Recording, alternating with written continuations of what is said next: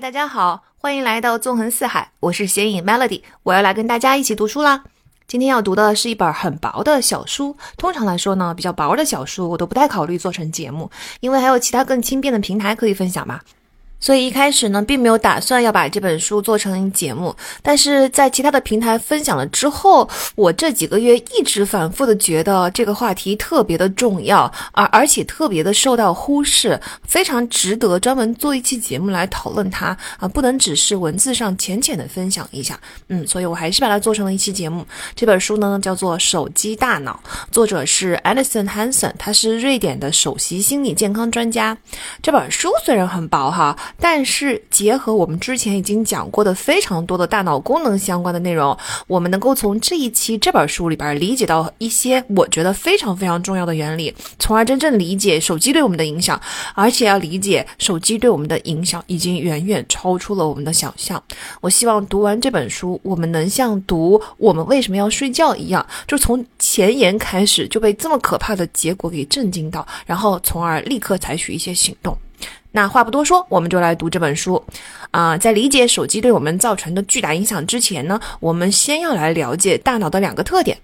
第一个特点呢，是大脑完全没有适应我们的现代生活。在上一期《寄生虫星球》里边提到，进化是建立在数量巨大的死亡上的。每一个物种的延续呢，其实都建立在那些无法适应的同类的大量死亡上。比如说，有一天，一只棕熊意外的来到了北极。那由于它的毛发在白茫茫的大地上太过于显眼，这只棕熊太容易被发现，它的生存就遭遇到了极大的挑战。那大部分棕熊就都没能生存下去。哎，其中有一只棕熊呢，意外的得到了一个白色毛发的基因突变。它它就有了隐蔽色，在生存上就开始占优势了。最终，更多的活下来的呢，都是这只白熊的后代。慢慢的，北极熊就变成了只有白色了嘛。那同样的道理哈，如果有一天一个原始人类来到了一棵树下，他发现树上有鲜美的果子，于是饱餐了一顿。然后第二天呢，他肚子又饿了，想起哎，昨天发现那棵果树上的果子很好吃啊。于是他又来到树下，想要饱餐一顿。但是这个时候，他发现树上的果实已经被摘光了。接下来的很多天，他可能就要饿肚子了。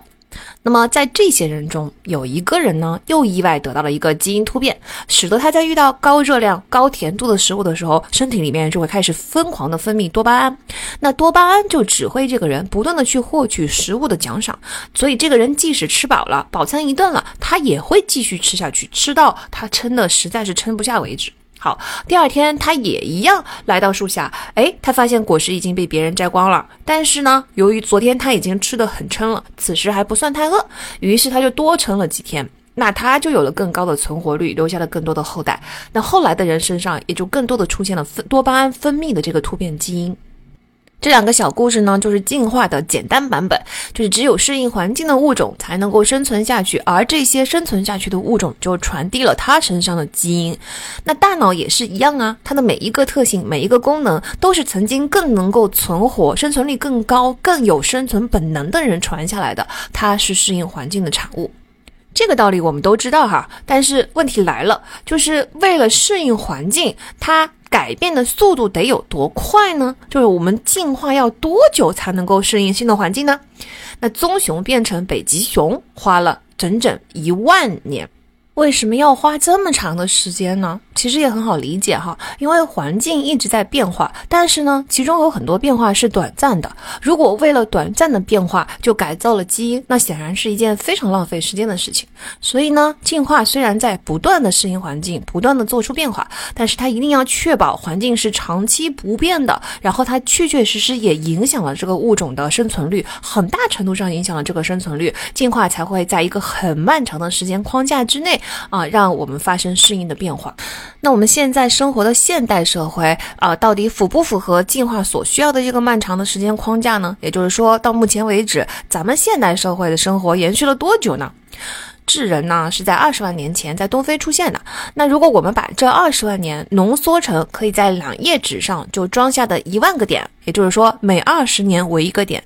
二十年正好是一个人从出生到青年的时间，那也是一代人的时间。那么我们就把二十万年浓缩成了一万代人啊。那这本书其实你翻开在前面，你就会看到啊，它是左边一页、右边一页两页上列着一万个小点。那猜猜看，在这一万个小点中，一万个点哦，拥有汽车、电器、洁净水、电视机的世界对应着多少个点呢？八个点。那拥有电脑、初代手机、飞机的世界呢？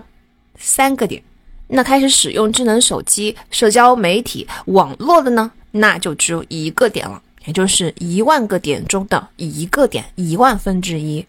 很显然，在这么点时间内进化，我远远是来不及发挥作用的。嗯，更不要说现代生活水平和医疗水平已经减少了。我们前面说的。建立在大量死亡的这个大量死亡上，即使我们现在的大脑适应不了现代社会，但是由于大量死亡无法传宗接代带来的压力大大的减少了，那我们可以合理怀疑，大脑要适应现代社会，跟以前的生存压力下要适应新环境相比，需要的时间可能要长得多得多。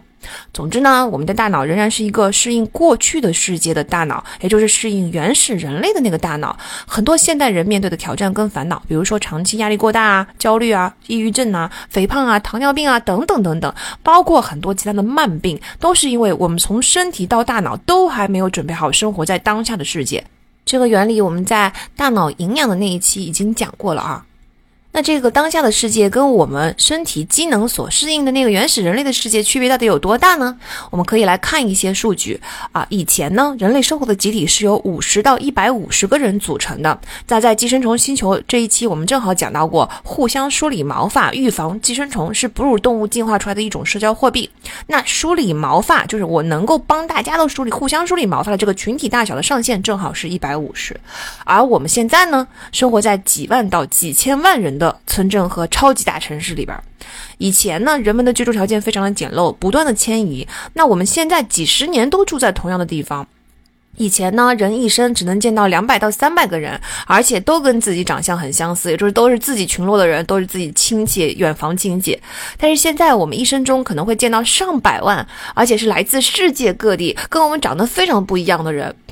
原始人类呢，很多人都在十岁以前就去世了，平均寿命也不过三十岁。导致死亡的原因大多数是饥饿、缺水、感染、出血、呕吐等等。当然，我们现在知道嘛，有其中有一个很大的原因是寄生虫。但是现代社会的平均寿命是七十到七十五岁，最常见的死亡原因是心血管疾病和癌症。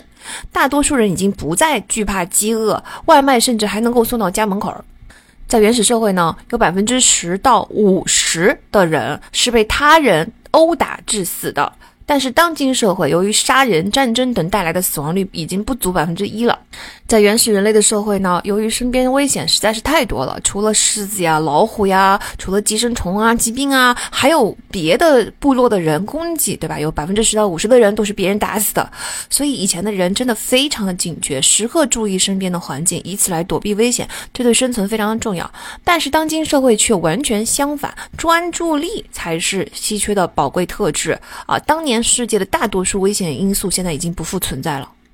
咱这么一对比，是不是突然发现我们的大脑功能跟现代社会根本就完全不适配啊？甚至跟现代社会的很多需求是完全相反的啊！就像以前曾经吃到撑的人才能够活下来，但是现代社会就是相反的，看到食物，尤其是高热量、高含糖量的食物，就疯狂的分泌多巴胺，从而吃到很撑的人才是容易超重、容易得糖尿病、更不健康长寿的人。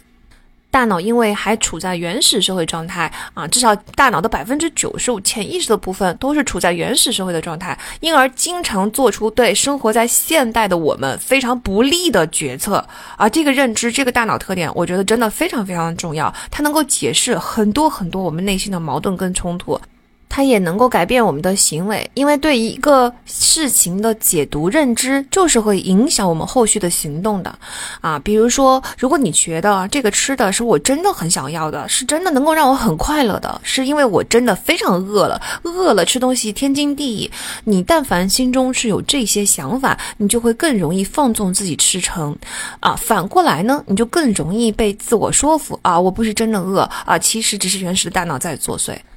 当我们能够理解我们内心的吵架的声音，就是理性 vs 感性、直觉 vs 决策这些东西是从哪里来的，背后的原理到底是什么的时候，我们才真正的知道能够判哪一边赢，应该听哪一边的。那在本期节目中，记住这些错配，也能够帮助我们理解手机是如何操控我们，而我们为什么其实毫无还手之力的。关于大脑的第二个特点是，情绪是一种生存的指令。其实这个道理在情商那一期我们就讲过了。什么叫做情绪是生存指令呢？就是情绪其实是一整套大脑发出的反应，尤其是在我们面对外界的信息太多，一时不能够计算得失的时候。就是说，我知道很多事情都是有得有失的，得失之间，嗯，你如果计算不是那么的方便，我一时之间就不知道怎么决策了嘛？那我的决策不就做得很慢了吗？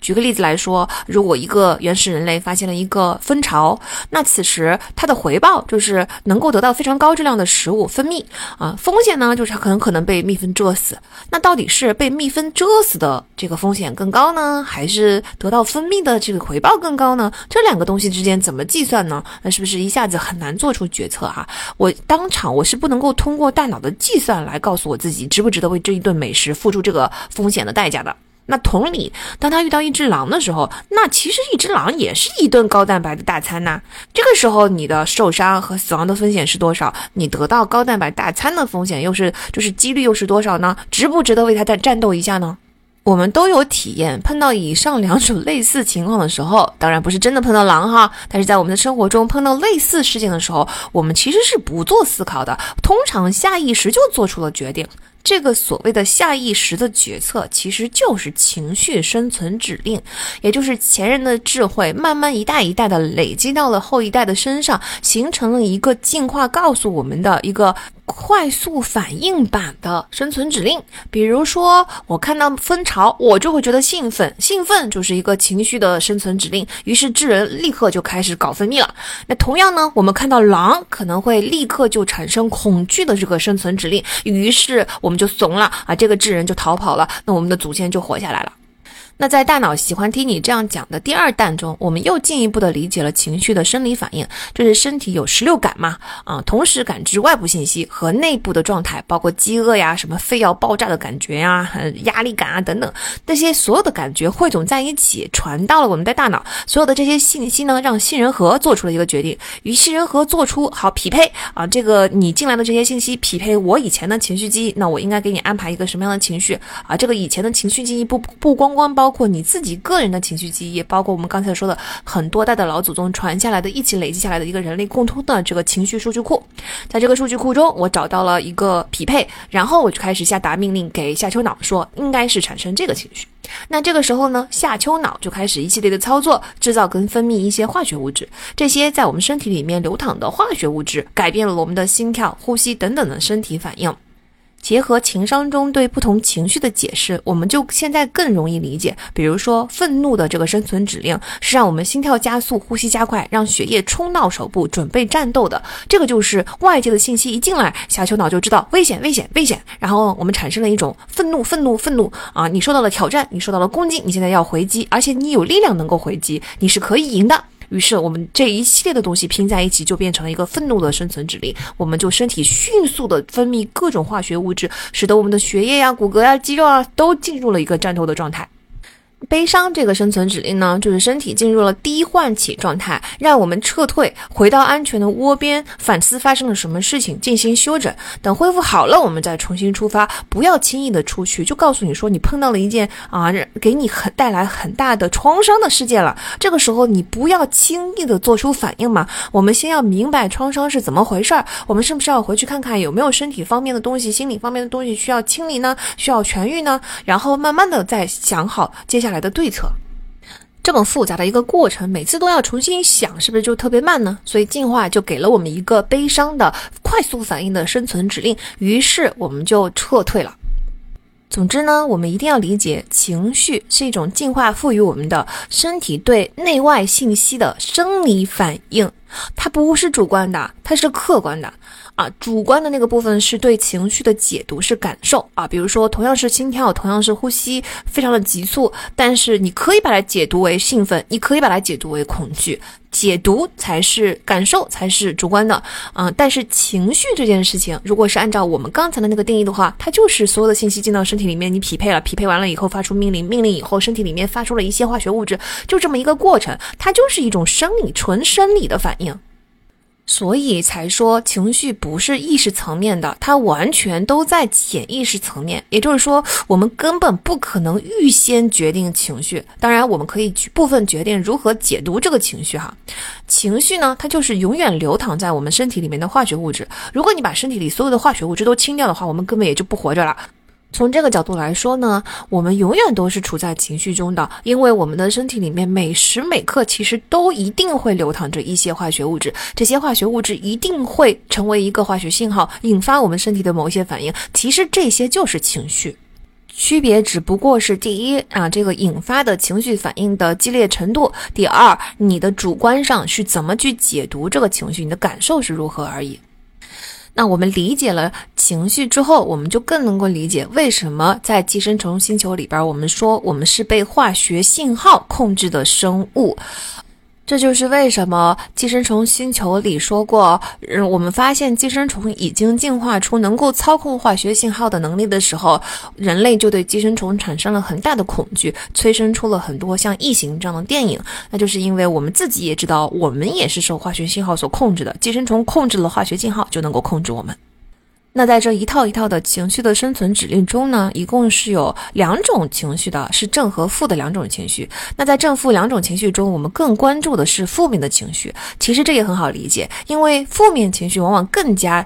生死攸关。比如我们看到蜂巢的时候，我们反产生的情绪指令是正面情绪。这个时候，就算你不听这个指令的，最多也就是吃不到这一顿喽。啊，即使食物不足是一个生存威胁，但是起码吃不到这顿也不会马上死。可是如果你看到狼的时候产生的负面情绪，就是恐惧的情绪，如果这个时候你不关注它，你不听它的话，那你很可能就活不到下一顿了。所以很自然的，我们就会更加关注负面情绪。什么叫做更加关注呢？其实就是对负面情绪有一种情绪放大的效果。但凡是产生了负面的情绪指令，在我们的身体里面，在我们的脑中回荡的声音都会比正面的情绪要大得多。而且负面情绪也会比其他任何情绪更容易让我们不假思索的立刻采取行动。哎，换句话说，我们很难违背负面情绪指令下达的那种行动命令。就是一旦它触发了我。们这一套指令，咣叽，不假思索之间，这套指令就已经运行完了，我们根本是无计可施的。知道了这两个大脑特点，我们就可以理解为什么我们对手机上瘾了。首先，我们刚刚说的第二个特点，说情绪是生存指令，它是通过啊一些化学信号来指挥我们发做出反应的嘛？那么跟手机相关的这个化学信号到底是什么呢？就是我们最熟悉的多巴胺。也就是说，在刚才所说到的啊，你的杏仁核接收到了一些特定的外界刺激啊，在这个情况下，我们这些外界刺激都是由手机带来的。接收到了这个刺激之后呢，它给下丘脑下达的一个命令，匹配的是一个疯狂分泌多巴胺的这么一个指令。于是下丘脑就开始拼命的去分泌多巴胺。前面也说过，这是一种不受意识层面控制的身体自动自发的反应，大家可以把它理解为是一个更加复杂版本的膝跳反应。那多巴胺会让我们干什么呢？曾经一度呢，我们把多巴胺误解为是一种快乐荷尔蒙。经过这么多年的科学发展跟科普，我们现在已经知道了，它不是真的快乐荷尔蒙，它是一种奖赏物物质，它是一种奖赏机制里边的这么一种化学信号。就是多巴胺一分泌，你就会开始渴望某个奖赏。但这些还不准确，更准确的说，多巴胺是一种注意力引导。就是它其实是告诉你，你的注意力应该集中在哪里。所谓的奖赏机制，只不过是因为如果你没有得到这个东西的话呢，多巴胺就会一直让你的注意力在上面不下来。如果你没有得到这个食物呢，多巴胺就会一直让你的注意力盯在食物上。所以它本质上来说，它其实也不是一个奖赏物质，它是一个让你的注意力永远盯在那个上面的东西。比如，当我们感到饥饿的时候，这种感觉就会让我们的大脑做出一系列的决定，然后进行了一个疯狂分泌多巴胺的这个命令。于是，我们的注意力就会全部都放在食物上。这个时候，如果眼前正好出现了食物，多巴胺就会更加疯狂的分泌。那意思就是说，注意，注意，现在把所有的关注都放在食物上，接下来所有的精力都要用来吃东西。哎，那多巴胺在这个时候就变成了我们的食欲。这就是为什么我们晚上会饿的睡不着觉，因为你饥饿的时候多巴胺正上头，然后多巴胺一旦分泌，它就强按着你的头，让你把所有的注意力都放在食物、食物、食物上，根本就不会把注意力放在睡觉上了。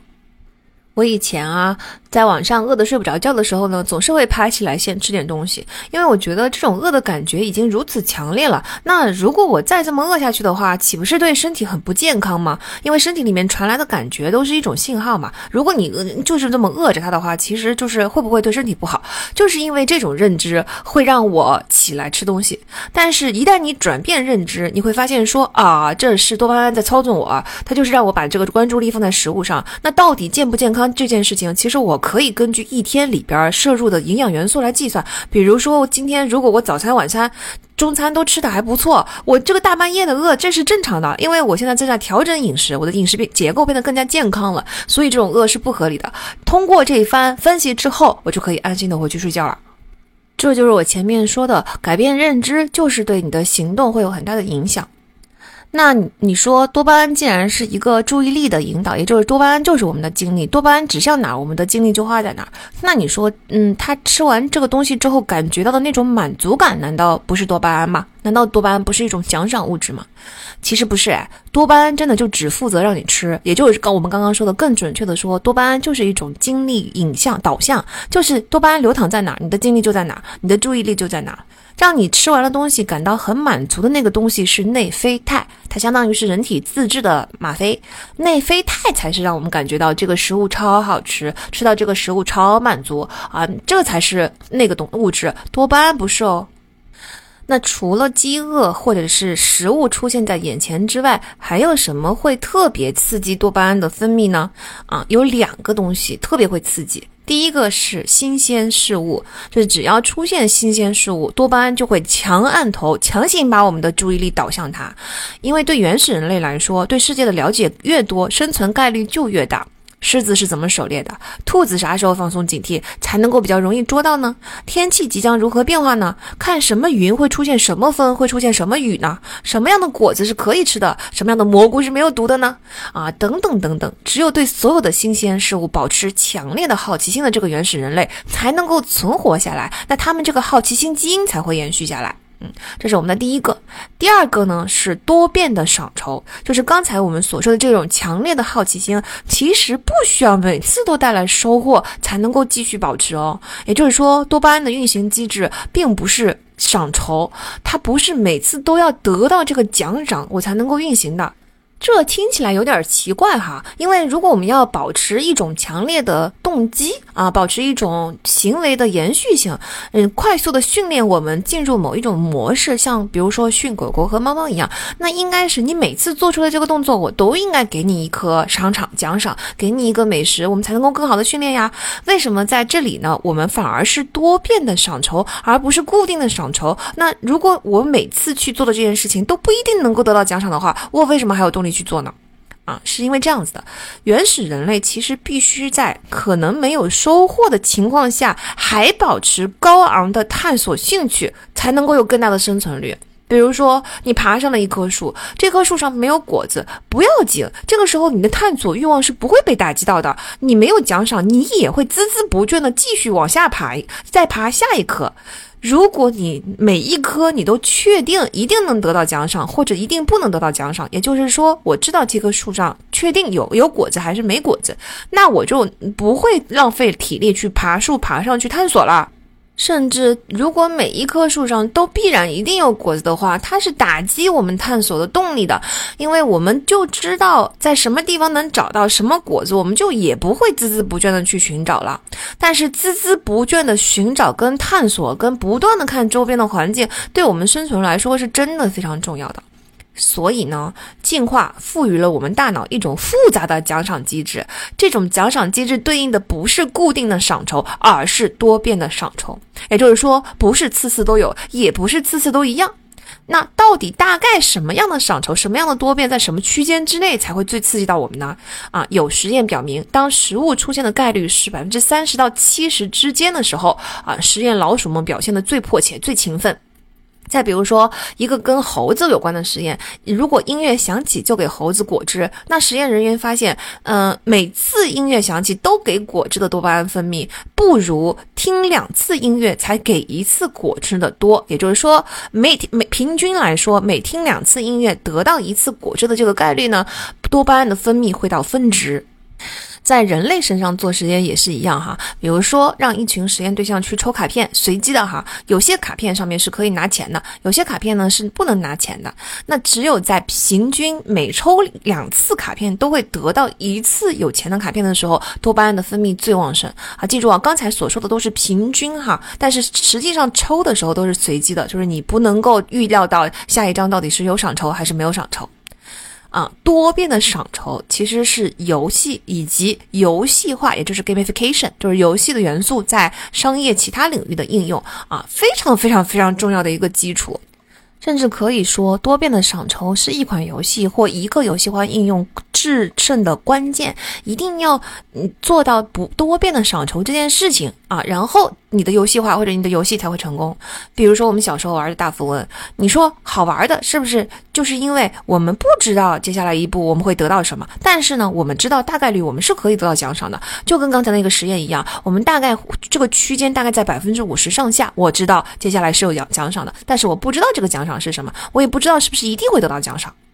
哎，你看，符合了多变的享酬之后，大富翁这款游戏是不是很分迷啊？我们往放大了一点说，人们沉迷赌博。也符合这个多变的赏酬的原理啊，只不过在这个时候，你得到赏酬的概率大幅下降了，但是这个时候你得到的那个奖金的金额就得大幅上升。这么一匹配之后，你每一次赌博，你都不知道下一次我能不能得到赏筹哦，你也不知道你能得到赏筹的这个金额是多少，这不就是赌博的原理吗？多变的赏筹，可见多变的赏筹这件事情是深深的深植于我们大脑中的一种本能反应，你根本是不可能跟他对。对抗的任何事情，包括赌博，包括大富翁，但凡是能够利用到多边的赏筹这个机制的，它就会瞬间把我们给绑架，让我们做出我们自己理性上其实根本就不想做的事情。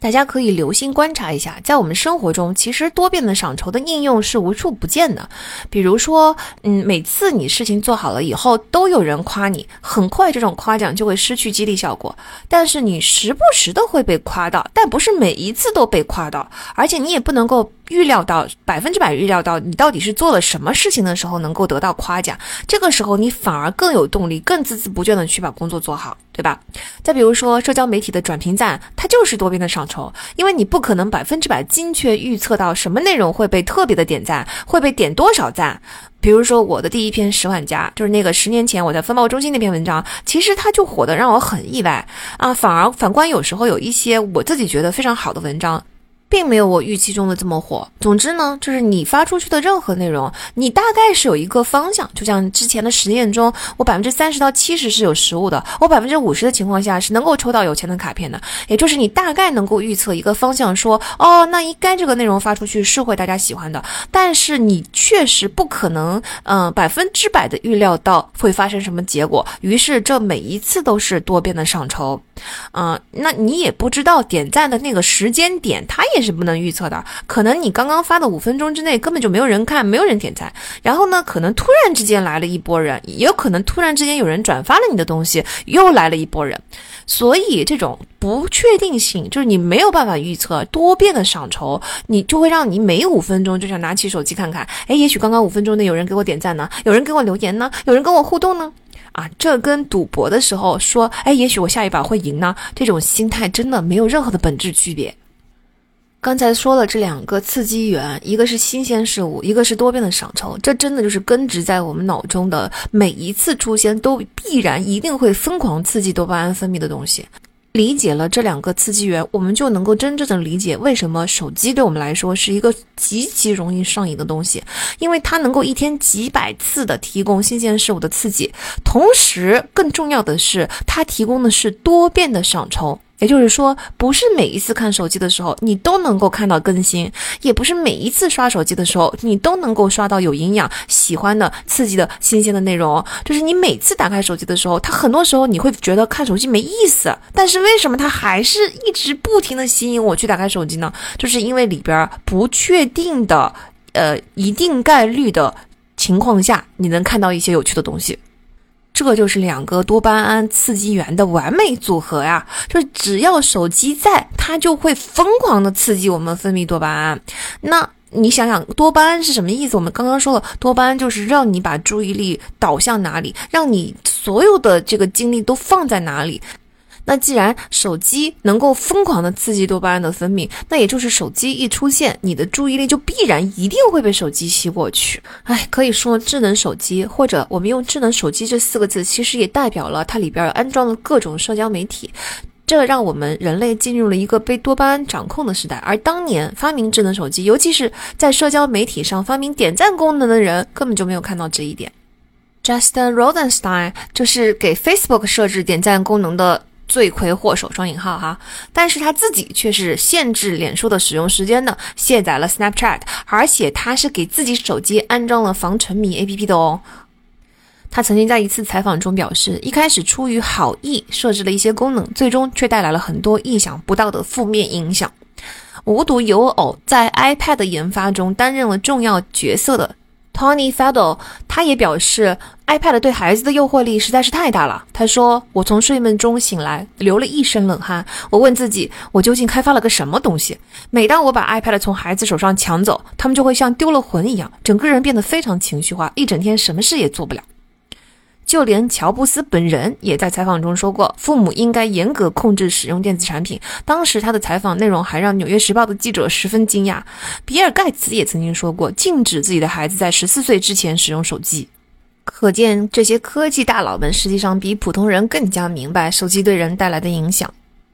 总之呢，我们的大脑还在过去一万年进化出来的模式中，它让我们不断的去追求新鲜事物的刺激，并并且让我们深深的渴望多变的赏酬。就这两个刺激源非常的要命，这都是大脑的生存策略。大脑是没有办法识别手机这个东西，实际上跟生存是无关的，就它没有办法关闭手机所开动的启动的这个生存策略。我觉得这个部分才是重点，就是我们不要光停留在理解说啊，对啊，手机上有很多的新鲜事物的刺激，所以我们很喜欢啊。然后甚至我们也不能够只停留在多变的赏酬的这个理解上，嗯，我们一定要理解我们对这件事情是无计可施的。我觉得这个才是重点，就是我们要知道我们很难控制这种生存本能。前面我们说过嘛，我们可以把大脑的这些生存策略理解为一个复杂版的机跳反应。那无论简简单还是复杂，它本质上它就是没有办法控制嘛。就像我敲你的膝盖，你就一定会有膝跳反应一样。在你的视线范围内出现手机，你就一定会疯狂的分泌多巴胺。这件事情我们是控制不了的。那当多巴胺疯狂分泌之后，在它的驱动下，那我们的注意力自然而然就一定在手机上，你自然就会想要去看看手机里面又出现了什么样的新鲜事物。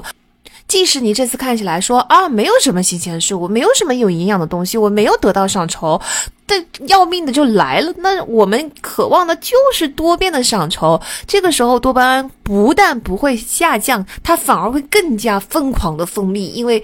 我们符合了多变的赏酬的这个条件了吗？在这个更加疯狂分泌的多巴胺的驱动下，我们刚刚检查完一个社交软件，什么有趣的东西都没有看到。这个时候转眼就会打开另一个。哎，我们刚刚刷完了上一条视频，啊，觉得这个视频根本就没有什么营养，我也不知道我自己为什么要再看。但是你就是忍不住要打开下一个视频，下滑下滑下滑，不断的往下滑，然后转眼之间几个小时就过去了。就是因为我们是化学信号驱动的生物。就是因为刚才所说的整个流程，并不是我们能够控制的，或者说我们能控制的部分是非常非常有限的。我们不能够把这个东西理解为说，哎，我意志力不行啊，我不够自律，哎，我为什么就是沉迷于手机？我是不是一个 loser？就是如果我们用这种心态去对待这件事情、这个表现的话，其实是无济于事的，而且会让我们的感觉更差。感觉更差的情况下，我们就更沉迷于手机。我们在节目中反复、反复、反复的强调过，自律这件事情是不存在的。人跟人之间之所以有表面上看起来自律程度的区别，只不过是看起来自律的那个人理解了背后，或者说他无意之中符合了背后的原理之后呢，从根源上杜绝了某些现象的发生。比如说，我们现在已经知道了，手机一旦出现，一旦开始，我们就多巴胺就开始疯狂的分泌。当你看看不到有营养的东西的时候，它反而分泌的更旺盛。我们。知道了这个原理之后，第一，你可以从根源上切断它，这是最容易的，就是你不要去摸手机。如果在根源上切不断的时候，当你刚刚开始看的时候，你看不到有趣的东西，你就应该马上关掉。这个时候会更加轻松，因为这个时候多巴胺还没有因为多变的上抽而更加疯狂的分泌。你在越看到后面，你看的时间越长，那受到新鲜事物以及多变的上抽的刺激越多，你的多巴胺分泌的越疯狂。这个时候你再想要防沉迷，再想要把自己从手机里面捞出来，就变得非非常的困难了。听到这里，大家明白了吗？就是现在有非常多的手机上的内容、网络上的内容，它就是针对这两条生存特点来定制的。所谓的流量呢，就是通过刺激你大脑的多巴胺分泌，通过新鲜事物加上多变的赏酬的这个机制，让你花在手机上的时间越来越多，这就是流量。甚至连点赞的数字，或者说下面即将要刷新的内容，大家注意一下，他们刷新的速度都不是特别快的。有时候你刷新，比如说 Instagram 上，你翻到一张新的图，它可能会要停顿一两秒钟才会出现新的内容，连这停顿的几秒钟都是人家设计好的，因为这个停顿能够更加给你带来多变的赏酬的感觉。所有的一切的暗搓搓的设计，都是为了让我们的多巴胺分泌，从而我们能够在网络上停留更长的时间。而你所花进去的所有的时间，全部都产生了金钱。当然，这个不是属于你的金钱，而是大企业产生的收入。所以，时间果然就是金钱，但是是你的时间等于别人的金钱。我们要理解，这不是我们真想要的。理解背后的原理，理解我们如何无法控制这种本能反应，我们才能够真正的采取一些行动来改善它。就好像我刚才说，我真正的理解了为什么在深夜的时候肚子饿的感觉特别的明显这件事情之后，我才能够理性的、科学的去决定到底要不要听从这种感觉。理解了为什么我们一定会对手机上瘾这个原理之后呢，我们再来看看上瘾之后手机对我们带来了什么样的影响。嗯，直接的影响当然就是对注意力的影响了，因为多巴胺机制就是注意力机制嘛，就是手机引爆多巴胺，只要它存在，它就会不断不断的吸走我们的注意力。但是注意力的转移呢，它并不是一个丝滑的过程，它像牛皮糖一样，每次转移都要花很大的力气拔过来、拔过去，而且转移的过程中呢，会产生一个叫做注意力残留的现象。其实我们在那个我们大脑喜欢听你这样说的那第一部分中，我们讲过了，多任务处。理的这个特点，就是多任务处理会造成三种损失。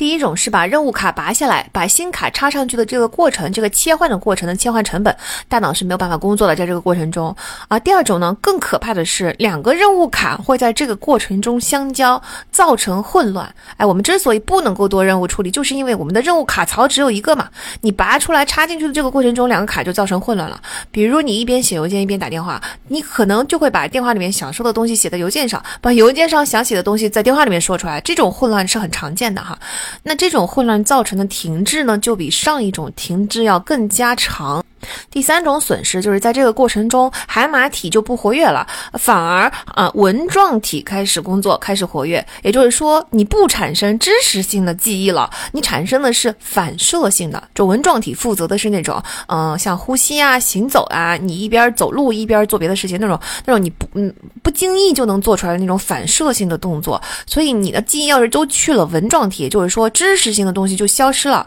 它根本就相当于不存在了嘛。那在《手机大脑》这本书中，作者把嗯注意力转移所造成的损失，反正统称为注意力残留。那他说，注意力残留会长达三到五分钟，这个期间你是无法真正专注下一项任务的。好，我们就把注意力残留当五分钟啊这一个整数的单位来比较好计算。我们来算一下，假设如果我们在学习的时候，你每十分钟就会被手机吸走一次注意力，十分钟我说的非常的保守了吧？啊，基本上大家看手机的频率是会比十分钟更。更高的，那。注意哦，在第一次被手机吸走注意力的时候，在下一分钟、下一个十分钟的开始，你要先损失五分钟，因为这个时候开始有注意力残留了嘛。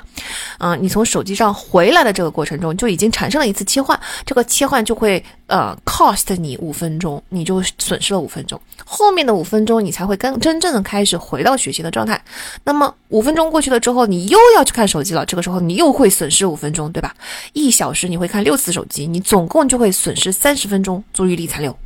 啊，虽然第一个十分钟你没有损失，但是咱第二个小时里边不是又又得损失五分钟吗？这就是一个很可怕的时间损失了啊！我们总以为我们每一次拿起手机只是看一下嘛，我看这看这一眼，我都不到一分钟，就是我每次也就是看一两分钟。假设如果我们平均每次看手机的时候用时一分钟，我们一个小时看了六次手机，这个时候加起来好像感觉只有六分钟。六十分钟的时间里面只看了六分钟的手机，我只花了十分之一的时间，我觉得还行吧。问题是，你真正损失的那些是注意力残留啊！你损失了三十分钟的注意力残留。加上六分钟的看手机的时间，一共损失了三十六分钟啊！六十分钟的时间，一半以上你都损失了。你说这个学习效率低不低？刚才咱举的例子是十分钟看一次手机，很多人看手机的频率绝对比这个高。假设我们现在是五分钟看一次手机的话，好，那你的注意力每五分钟都会被手机吸走一次，于是你产生了五分钟的注意力残留，那等于接下来所有的学习时间你都在注意力残留的状态中，下一次你就马上又要去看手机了，整整足足六十分钟里面没有任何一分钟你是在专注学习的。这种状态真的很可怕，我觉得我们人类为此浪费了多少时间啊！我经常听我的机麦的学员在那儿说，我每天晚上会花很多的时间去复习，我真真正正也相信他们花进去了这么多的时间，每个晚上都要花好几个小时坐在书桌前，但是复习的效果一点儿都没有。你再去问他，他就说我很容易分心啊，我就是东摸摸西摸摸呀，整个晚上都不知道在干啥呀。你说那这种情况下，你坐在书桌前干啥呢？还不如认认真真的玩一晚上手机，然后第二天认认真。真正的复习一天呢？这种注意力残留的现象适用于所有需要专注的场景，就是跟朋友吃饭呢、看书啊、工作呀，或者是进行兴趣项目啊等等。而且哈，重点来了啊！前面举例的时候，为了简单易懂，我们假设我们是每五分钟或十分钟被手机吸走一次注意力，对吧？但是我们刚刚说的是拿起手机算一次吸走注意力，但是并不是拿起手机才叫吸走注意力哦。作为一个每天刺激你几百次的多巴胺刺激源，只要手机在你的视线范围内，它就注定不断的让你分泌多巴胺。只要你不断分泌多巴胺，你的注意力必然就被它驱动转向手机这个刺激源。也就是说，只要手机在你的视线范围内，你就是永远在多任务处理。你可能意识不到，你可能手没有碰手机，但是很多情况下你是不知不觉的处于多任务处理中的。这个多任务处理就会产生上述各种的这个注意力损失，你的效率就会大打折扣，你整个人也会变得非常的疲惫，因为你其实是下意识的一直一直不断的把注意力拉回到当下。的任务上的，也就是说，你以为你只拿起了六次手机，实际上在整整的六十分钟之内，你可能会有六十次注意力被拉走、拉回来、拉走、拉回来、拉走、拉回来的这个拉锯战，整个过程中效率很低，并且真的，人为什么这么容易感到疲惫呢？现在就是因为这个原因，就是它起码是让我们感到特别容易疲惫的罪魁祸首之一吧。所以要真正专注的看会儿书啊，或者是好好的跟朋友聊聊天呐，或者是我们真的想要很高效的工作跟学习，最好呢能把手机放在另外一个房间啊，甚至都不是放在包里哦，就是跟朋友吃饭的时候不是放在包里，只要你意识到手机在你的附近，你一伸手就能拿到的地方，它还是会吸走你的注意力。当然了，比在视线范围内是要好很多的。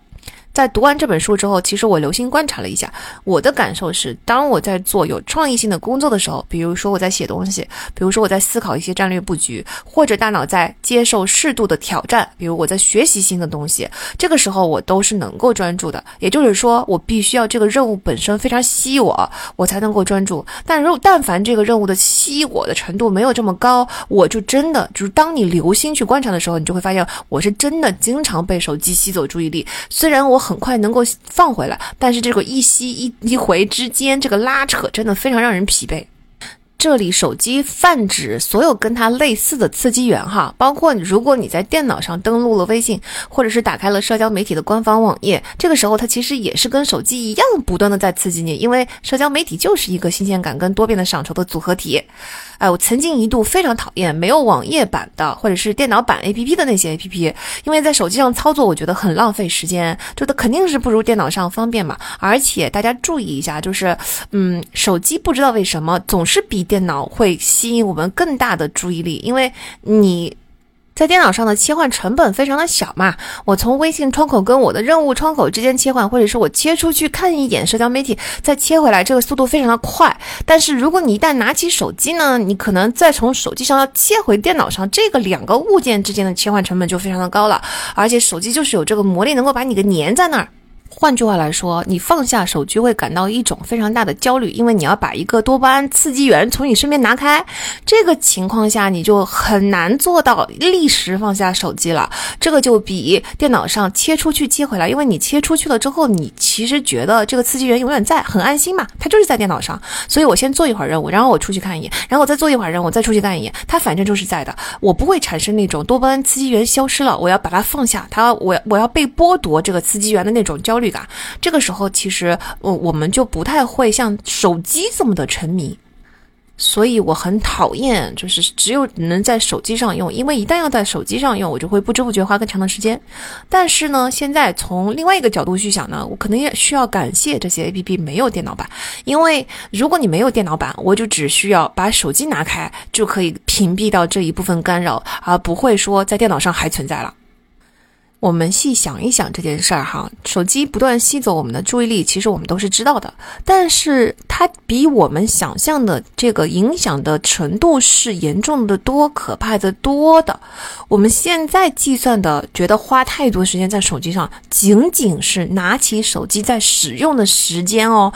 就这么点儿，这就这个部分，我们已经觉得我们已经花了太多的时间在手机上了。但是在我们没有拿起手机使用的时间里面，它也在源源不断的偷走我们的注意力。就保守估计，它至少也偷了三分之一吧。有一项研究表明，在一个演讲开始的头十到十五分钟之内，大家的理解程度是类似的。但是在这个时间之后呢，携带手机的人的理解程度就开始下降了。好，咱就算十五分钟好了，就是我们可以专注十五分钟，那就接下来每十五分钟都要损失五分钟，那我们不就是损失了三分之一的时间吗？考虑到一心二用的时候，多任务处理的时候，海马的记忆也损失了，也就是说，对我们以后工作学习的效率又有更大的负面影响。长线来说，我们的损失更大了。那咱的这个损失就不止三分之一了呀，它远远要高于三分之一了。一天的工作，我们那么长的时间都花在上面了，有超过三分之一的时间都在浪费。你说可惜不可惜？咱是不是不如把在工作或学习的时候把手机放远一点？这个时候我们花一半的时间就能够高效的完成任务，而且还没有这么多疲惫。接下来我们有足够的精力，好好的沉浸式的想玩啥就玩啥呢？手机影响我们的注意力之外呢，还会影响到我们的长期记忆。那我们要先来看看长期记忆这个东西是怎么形成的。它其实是睡眠的一个重要功能。白天我们记录的新的信息都储存在短期记忆，那主要是海马体中哈。晚上深度睡眠所发出的慢波比白天的快波能够触达的大脑的区域更广更深，这个时候它才能够覆盖整个大脑深处，把信息往相应的部位送进去储存。才会产生长期记忆，所以我们说长期记忆，也就是说学习的一个部分，很一个很重要的部分，它必须只能在睡眠中完成。那但是呢，并不是白天所有的短期记忆都能够在晚上被储存的。一方面呢，是因为一天中我们接触的信息太多太杂，很难全部都被保存下来，这个任务量太大了。第二呢，新信息涌入的速度也很快，你也确实没有来来不及全的保存。另外一方面是因为，就算我有能力全部保存，但是如果我保存的太多的话，信息超载，大脑就会超负荷，反而宕机，也就是太多选择等于没有选择这个原理。所以，并不是所有的短期记忆我们。都会在晚上把它给保存下来。那到底我们应该保存白天的哪一些信息呢？大脑就非常聪明的进化出了一种优先级机制，也就是说，它会标签哪些记忆，它要把它变成长期记忆。那我们在晚上睡觉的时候会优先储存被标记为重要的那些信息，就是咣叽给这个信息上盖一个戳，重要，然后这个信息就被储存了。短期记忆的容量是非常有限的，新进来的内容呢就会挤掉原来的内容。所以，如果你这里边的信息没有被盖上重要的那个戳，没有被送到长期记忆里边去储存，那么最多不过几天时间，你剩下的那些短期记忆里边就会被新的信息挤掉，那这个信息你就会完全忘记。也就是说，如果我们是在学习，那这个学习的这些内容，你必须要标上重要的这个标签，才能够被真正的记住。如果你不给它打上这个标签，几天之后你学进去的这些信息就会被丢失，那就学了等于白学。好，那问题来了，大脑是怎么去标记重要 vs 不重要的呢？这个标签是怎么打上去的呢？简单的来说，就是要看你利于或者是不利于生存的程度。比如说，情绪全部都是跟生存高度相关的，因为情绪我们说过了嘛，是生存指令嘛。一样生东西如果让你生气、害怕、难过，那当然是威胁生存的喽。啊，反过来说，一样东西如果是让你特别开心，那一定是利于生存的喽。所以呢，情绪越激烈的经历，总体而言对生存就越重要。这就是为什么年轻的时候的爱情如此刻骨铭心，就是因为当时的情绪更浓烈，年轻时候激激素更旺盛，因此这个记忆肯定就更加深刻嘛。那除了强烈的情绪之外，还有什么东西是跟生存高度相关的呢？就是注意力。因为对原始人类来说，需要注意力高度集中的时候并不多。那个时候世界危机四伏，注意力涣散，不断的去多线程关注周边的环境才是常态。就回到我们最初说的那个特点一，对吧？在原始社会里边，其实你大多数的时候都是在观察各种各样的多线程的任务。那唯一需要你去真正专注的时候，一定是出现了生死攸关的大事儿。那比如说狩猎、逃生、寻找食物这些东西是需要你高度集中注意力的。所以渐渐的进化就告诉大脑说，把高度集中注意力的时刻等同为重要的时刻，等同为重要的信息，要打上重要的标签，储存在长期记忆里面。所以呢，你的注意力纯度就是优先级的标签，你长你。强烈关注的东西，高度集中注意力的东西，那个东西就会优先在大脑里边被储存下来。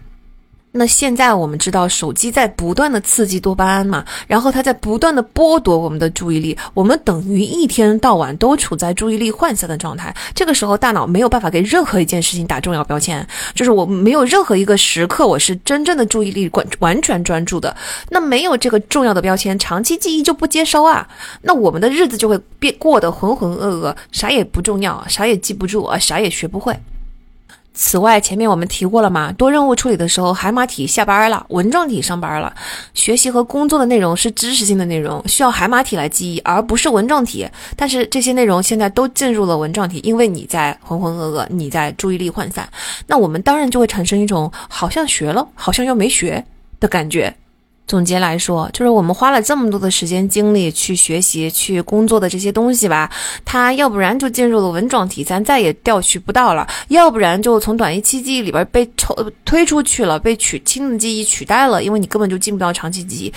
咱总说开源节流，开源节流，在学习上也是一样的，对不对？那这边就算你拼命的、努力的，花了很多时间，极其刻苦的去学习，那就是开源了。但是那边你不节流啊，它就哗哗哗的全流走了。嗯，要不然就流到了纹状体，要不然就直接流走了，一点痕迹都不给你留了。那你说这样有什么用呢？我常常听到身边的朋友讲，或者是在群里面看到大家说记忆力不行啦，学习能力下降啦，啊，很多人都觉得说这是因为年纪大了，自记忆力自然就会下降，或者说离开校园的时间长了，啊，学习能力下降了。但其实这样抱怨的人真的都很年轻，有没有想过最大的原因可能是手机吸走的注意力越来越多了呢？想想看哈，某音是什么时候火的呢？其实是二零一六年到二零一七年吧。然后当然出了出现了某手，啊，B 站是二零一九年上市的，上市就标志着它出圈了嘛。所以咱就算小小破站是在二零一九年前后开始不断的进入到更多人的关注的。那小某书是什么时候火的呢？也就是这几年吧。还有视频号是不是就这几年出来的？实际上，微信的朋友圈儿。是二零一二年上线的，仅仅是十一年前哦。公众号也是同一年上的，也就是说，虽然第一代 iPhone 是在零七年就出现了，十六年前就出现了，但是一直到十一年前，智能手机上还没有这么多像现在这样能够吸引注意力的内容，甚至仅仅在六七年前，也就只有微博、微信啊、朋友圈、公众号。但是后来知乎火了，B 站火了，抖音、快手火了，视频号出来了，直播出现了，小红书也火了。这所有的乱七八糟的各种五花八门、琳琅满目的东西，其实真的就不过是最近五六年的事儿。那你们回忆一下，记忆力明显下降，学习能力下降啊，心情焦虑，工作效率下降，等等等等，是不是在过去的五六年间才明显起来的呢？从这个角度来说，播客是个好东西，因为。相对来说，哈，听播客的时候，我们会显著减少刷手机的行为，至少对我本人来说是这样的。比如说，以前做家务的时候，哪怕我在听着音乐，但是我会时不时的过来拿起手机看一下。但是现在，如果我听的是播客，我就能够沉浸式的做家务啊，在做完家务之前，基本上都不会碰手机。甚至如果我要花三个小时、四个小时整理一下衣柜的话，整个过程中我都可以做到一次手机都不碰。同理呢，电子版的书相对来说也是个好东西，因为如果你用手机来看书，这个时候其实你就不会刷其他的东西了。那总体来说也是一段注意力集中在书上的时间吧。电子产品对长期记忆呢，还有另外一重影响，就是大脑不愿意再记忆了。大脑是极端喜欢走捷径的，毕竟要巩固记忆就要动用神经元嘛，要在脑中发电，对吧？要建立髓鞘，很耗资源的。那适应资源稀缺的原始人类模式的大脑，目前还是一个能不耗资源就不耗资源的工作模式。所以，当有电子产品出现帮助我们记忆的时候，大脑就会把这部分的任务移交给电子产品，它就不会记忆了。这个就被称为谷歌效应，或者是数字健忘症。啊，这呼应了笔记的那一期里面，我们讲过，真正有效的笔记系统是要从 baby notes 开始，反复、反复、不断的蒸馏它，distill 它，让这些 notes 逐渐成熟，变成 mature notes 的这个过程才是最重要的，notes 本身反而不是那么重要的。那在这个过程中，大脑要不断的用自己的语言重新描述，进行简化、总结啊，重新的安插，然后把所有的其他的这个知识都连起来，它就不得不把内容先装到自己的脑子里面。那就算我们嗯打造了一个非常庞大的电子知识库，我们也不用担心刚才所说的谷歌效应或者是数字健忘症，因为。我们交给 Notion 的东西，并不是呃完全不加思索的交给了他，在整个过程中，我们会无数次的把它翻出来，装到自己的大脑里面，重新再整理一遍。这也是为什么在手写的年代不会出现刚才我们说的大脑就不愿意思考了，就把所有的东西都交给手写，因为手写的速度远远跟不上。所以我们在做手写笔记的时候，同时也就是一个思考的过程，嗯，那也是一个生计嘛。然后我们一边听一边就马上要在大脑里边去进行整理反应，用自己的语言再把这个笔记很快的记下来。在这个过程，我们就是有很很好的学习的，比嗯在电子产品上拼命就是很快的就能够打字，以及甚至嗯它。直接就给你提供了所有的文字版，这种情况下要好太多。很多呃听友问我要过播客的文字版哈，我之所以不提供文字版，就是因为直接提供所有的文字，大脑就天然不会去记忆，这就是一个生存策略，不是你有意识的想要去学习，你就能够真正的去学习的。呃，你可能没有文字版，你只听到了一部分，That's OK。你听到这一部分，你就可能记住了一部分，这都比你拿到全文字可能会好很多。因为一旦你拿到全文字的话，你很有可能你在大脑里边什么都不会装。啊，有听的有听友就会说，我听了的，我听了的，听完了之后我才想要文字版的，我只是想要用文字版来辅助我自己整理笔记啊。但是，一期播客都是两个多小时，长的已经四个多小时了，每一期都是起码五六万字。我们现在已经做了三十期，加起来就是将近一百五十万字了。你真的会每一期都去看文字版吗？难道不是大部大部分的时候，这么长的笔记，也就是保存在自己的电脑里边，我们就感到安心了呢？很多时候，文字版就是求个安心，就是因为安心了，所以大脑就不会去努力记忆和理解和重新用自己的语言组织。所以我觉得呢，就是大家可以做思维导图，可以去借鉴别人的笔记，可以在自己。努力的去写出一些笔记，但它都不应该是完整的文字版，都应该是在听到的内容的基础上进行一个思考之后再有的记录。咱不要去求全哈，没有必要求那么全，只要把我们能听到的东西整理出来，就有所收获，总比把全的东西都拿到了，但是一点儿都记不住的好。在答读者问的那一期，我也回答过，从什么渠道获取信息？我当时就说，主要靠读书，因为读书能够提供系统化的学习啊，是领域高手大师已经帮你准准备好的内容，是。掌握知识最有效的途径。那现在我们是不是多了一条更重要的理由啊？因为读书的时候更能够专注的学习。如果你的信息源是来自于手机或者是其他的电子产品，大概率你的注意力会一直被新鲜的内容吸走，在不同的内容之间进行频繁切换。且不论这些内容本身的质量如何，那这种吸收方式就非常非常的低效啊！不但低效，而这种方式下，你的大脑也根本记不住，它长，嗯，它不会进入长期记忆啊。这种学习是极度就是等于干了也白干的那那种状态。那你还不如把这个时间拿来看书呢，是不？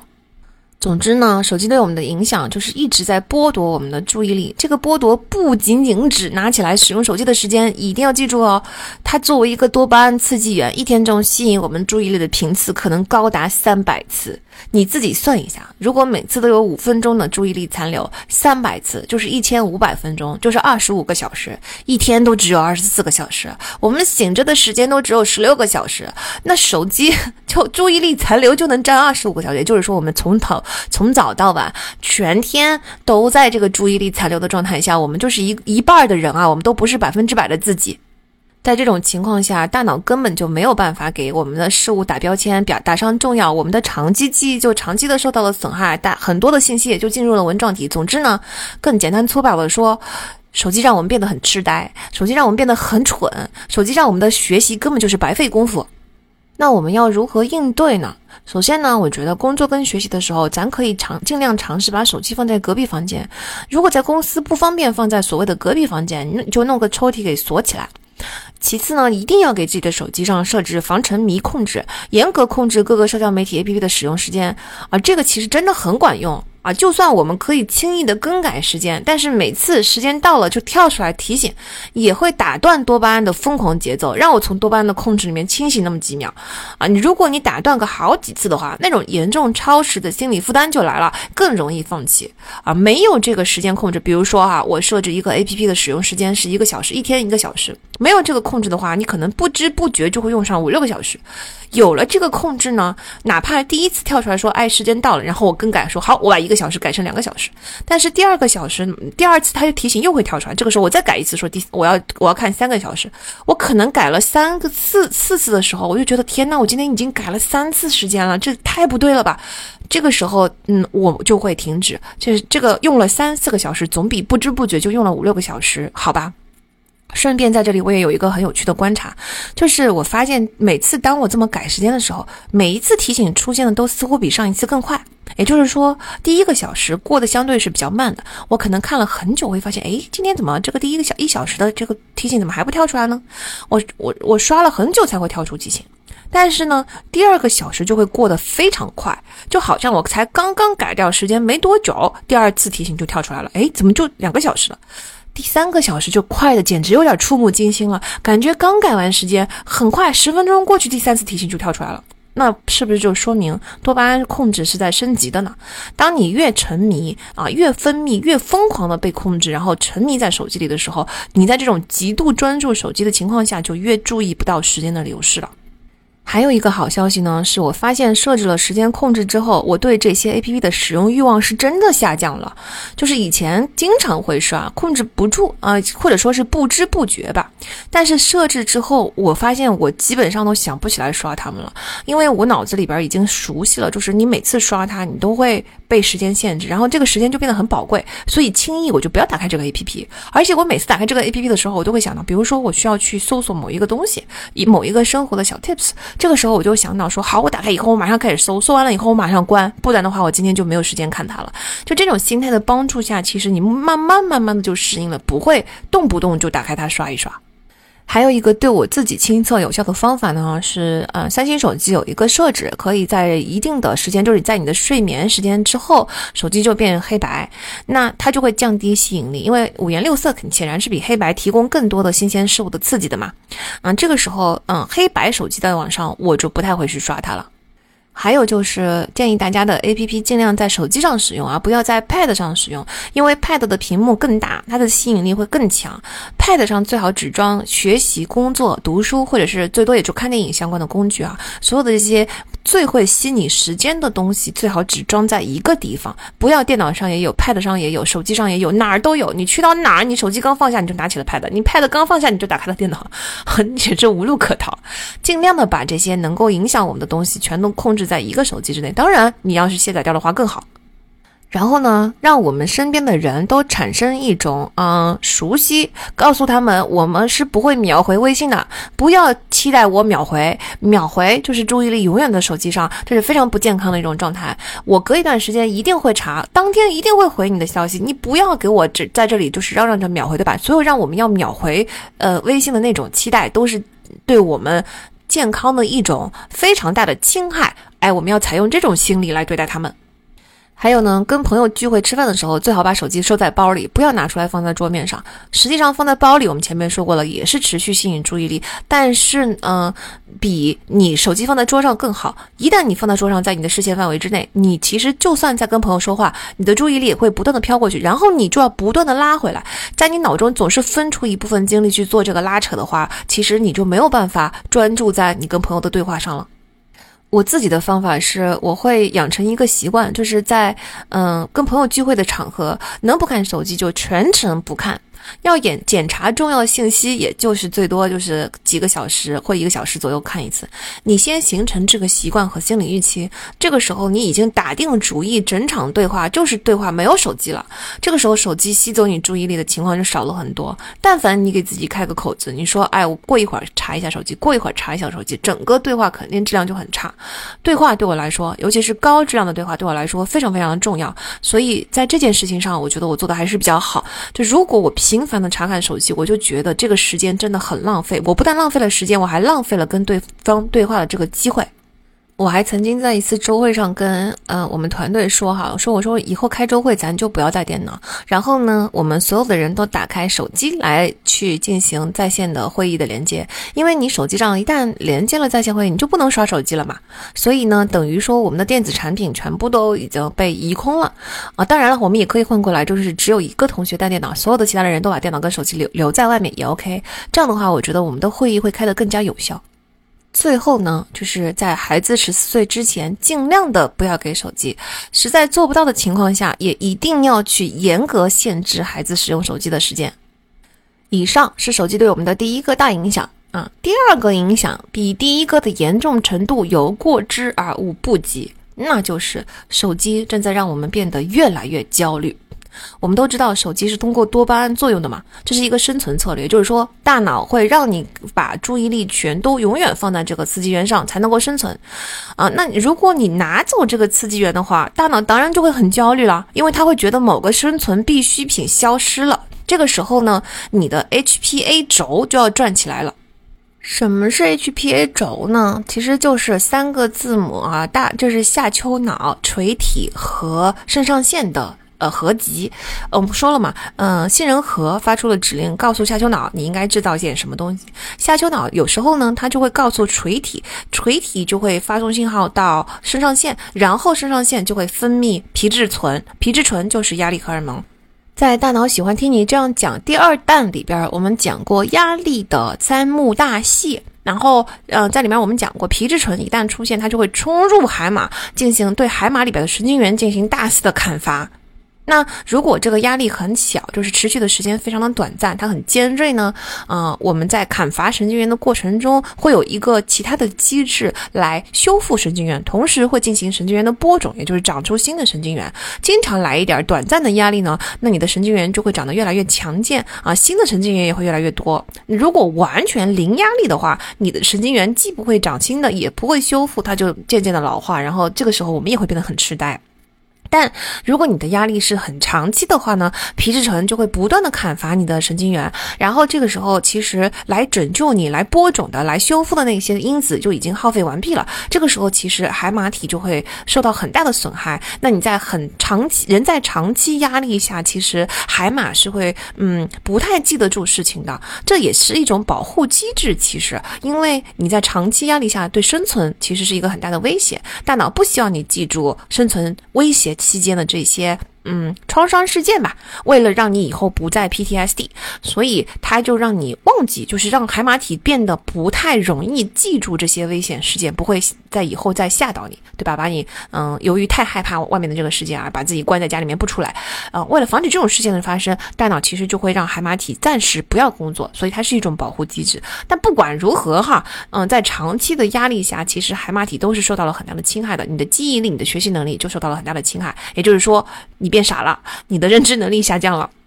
那大脑的其他的部分其实一样也会受到长期压力的侵害。总之呢，就是这就是我们的 HPA 轴啊，这是压力给我们大脑带来的影响。那 HPA 轴同样的，它转动起来的时候，它还会带来焦虑的感觉。就焦虑和压力还是有区别的哈。压力呢是针对现实发生的危险，而焦虑呢是针对可能发生的危险啊，这就是两者之间的区别。那焦虑也针对。啊，想象中的可能发生的危险，或者说想象中的危险，比如说，我想象人家在讨论我，我想象人家在背后说我的坏话，我想象我这么一就是跟人家一说话吧，一社交吧，他会拒绝我，这些都是你的想象。可惜大脑分不清楚什么是想象，什么是现实，所以当你这样想象的时候，或者当你预测到有威胁的时候，你就会产生焦虑的情绪。啊，跟你在。碰到现实中真正的威胁的时候，你产生压力情绪是一样的，同一个 HPA 轴。By the way，就是人类是唯一一个会焦虑的物种，就是因为人人类是唯一一个嗯能够想象这个危险的物种。好，我们回到前面，我们这这儿的这个某个生存必需品消失了的情况啊，HPA 轴转起来了。那这个时候，其实大脑就是在焦急的发出指令，就是生存危机，生存危机，生存危机，快快快快快快快，你要做点啥？立刻马上 now，对吧？就这种感觉，就是我们的 HPA 轴一转，我们就有压力，要不然就有压力，要不然就有焦虑。那这个时候，我们就会感觉到强烈的不安，这就是跟手机产生的分离焦虑。我必须要承认，我肯定是有这种分离焦虑的。我出门的时候要是没带手机的话，我就我就会觉得特别强烈的不安，就是整个身上空落落的。我甚至上厕所我都得带着手机去，手机片刻不能离身。好在虽然我有这么强烈的分离焦虑，但是我真正打开手机的频率倒没有很高。我只是把手机当成一个安全毯来使用，就是你把它拿走了吧，我确实很焦虑；但是你要让我拿着它吧，我倒还好。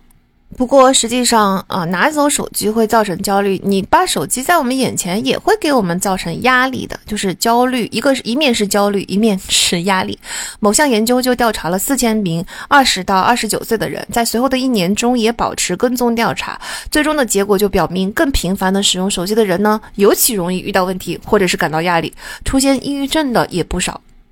在这里，我们要顺便说一下哈，抑郁其实是长期压力的副产品，但抑郁不仅仅是一个全无作用的副产品。啊，研究表明，引发抑郁的基因同时也负责免疫系统。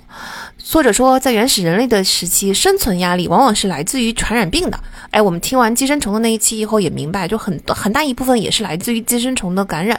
那抑郁呢，就是一种危机四伏、躲起来避免被感染的生存基因。所以呢，只要你长期的处在压力或者是焦虑的状态，大脑就会判断生存环境是危机四伏的，认为只有蜷缩起来躲在窝里，不要有任何的动静，这个时候才是最安全的。也就是这个时候。后长期压力或者是焦虑就会启动你大脑中的抑郁的生存指令，啊，虽然现代社会被打死、被饿死很容易就被感染、寄生虫搞死的这种风险已经大幅下降了，但是呢，社会地位下降的压力却大幅的上升了。这一点我们接下来，嗯，后面还会更详细的解释啊。总之，我们现在处在长期压力中的境遇是比原始人类要大很多的，因为原始人类他其实没有很多长期处于压力、长期处于焦虑的情况，但是现代社会却有，因此现代社会的抑郁比率其实是一直在上升的。那如果你现在正在经历抑郁的折磨，你想想看哈，它其实不一定是一种疾病哦，它是一种古代的天然的保护机制，只不过是因为在现代社会被错误的触发了啊，所以你的大脑现在进入了一种保护你不受危机四伏的世界所伤害的这么一种状态。只不过这个出现的时机不是很美妙，而现在社会它不不是很需要，嗯，但你把它看成是一种大脑里边深埋的基因，每个人其实都带有这种基因的，只不过你的被不小心触发了，嗯，会不会比把它看成一个疾病心理要好受很多呢？那所以前面说的这项调查研究中啊，他这个手机使用的多的人比较容易出现抑郁，就说明手机使用多的人他其实比较容易感到压力，这是呃一致的。那美国心理学会也对三千五百多名对象进行了问卷调查。得出了类似的结论。这项调查被命名为“美国的压力 ”（Stress in America）。它同样显示，经常看手机的人就会感到更多的压力。另外的十项研究中，也有九项表明手机的使用是引发焦虑的。哎，为什么拿走手机能很焦虑？我们已经能理解了哈，因为拿走了一个觉得对生存至关重要的东西。但是为什么放眼前会有压力呢？嗯，前面说过，压力是现实的危险，焦虑是想象中或者是预期的危险。手机拿走呢，是预期或者是想象中的危险，所以焦虑。但手机在眼前呢，是需要不断的把注意力放在得到更多新鲜事物上，不断的去追求多变的赏酬，不断吸收新的信息，不断的要更多、更多、更多，然后你又要把注意力拉回来，又不断的被吸走，在整个过程当然会造成很大的压力了。你想想看，这是多大的负担呢？所以，手机其实是会令我们变得更加焦虑、更加有压力，而且这个是很现实的一个风险。嗯，它的这个焦虑和压力的程度，长期处于这种情况下，甚至是有很大的引发抑郁症的风险的。手机还严重的影响到了我们的睡眠。嗯，你想蓝光影响我们的生物钟，这个在我们为什么要睡觉那一期详细解释过了，我们在这里就不展开了。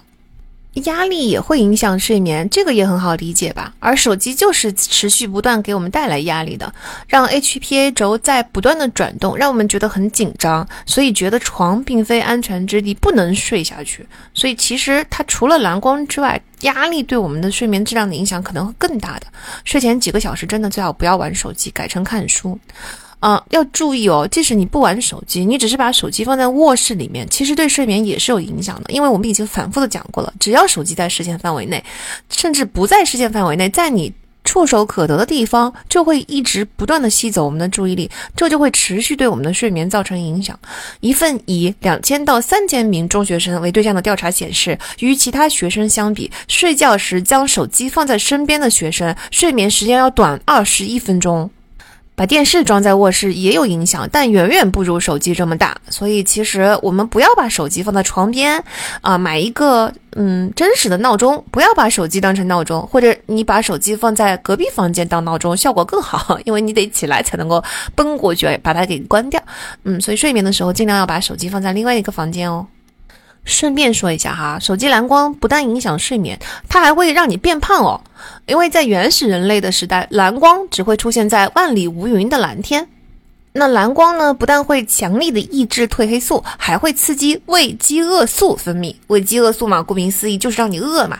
而且同时会更让食物更容易转化为脂肪，也就是说，蓝光也是一整套生存指令哦，就是更告诉你说，万里无云，天气很好，适合打猎，你给我清醒一点儿啊！这种天气呢，有较高的概率获取食物，所以你赶紧给我吃，吃完了赶紧给我转化为脂肪啊！这刚才所说的一整套的这个生存策略，全部都是由蓝光引发的。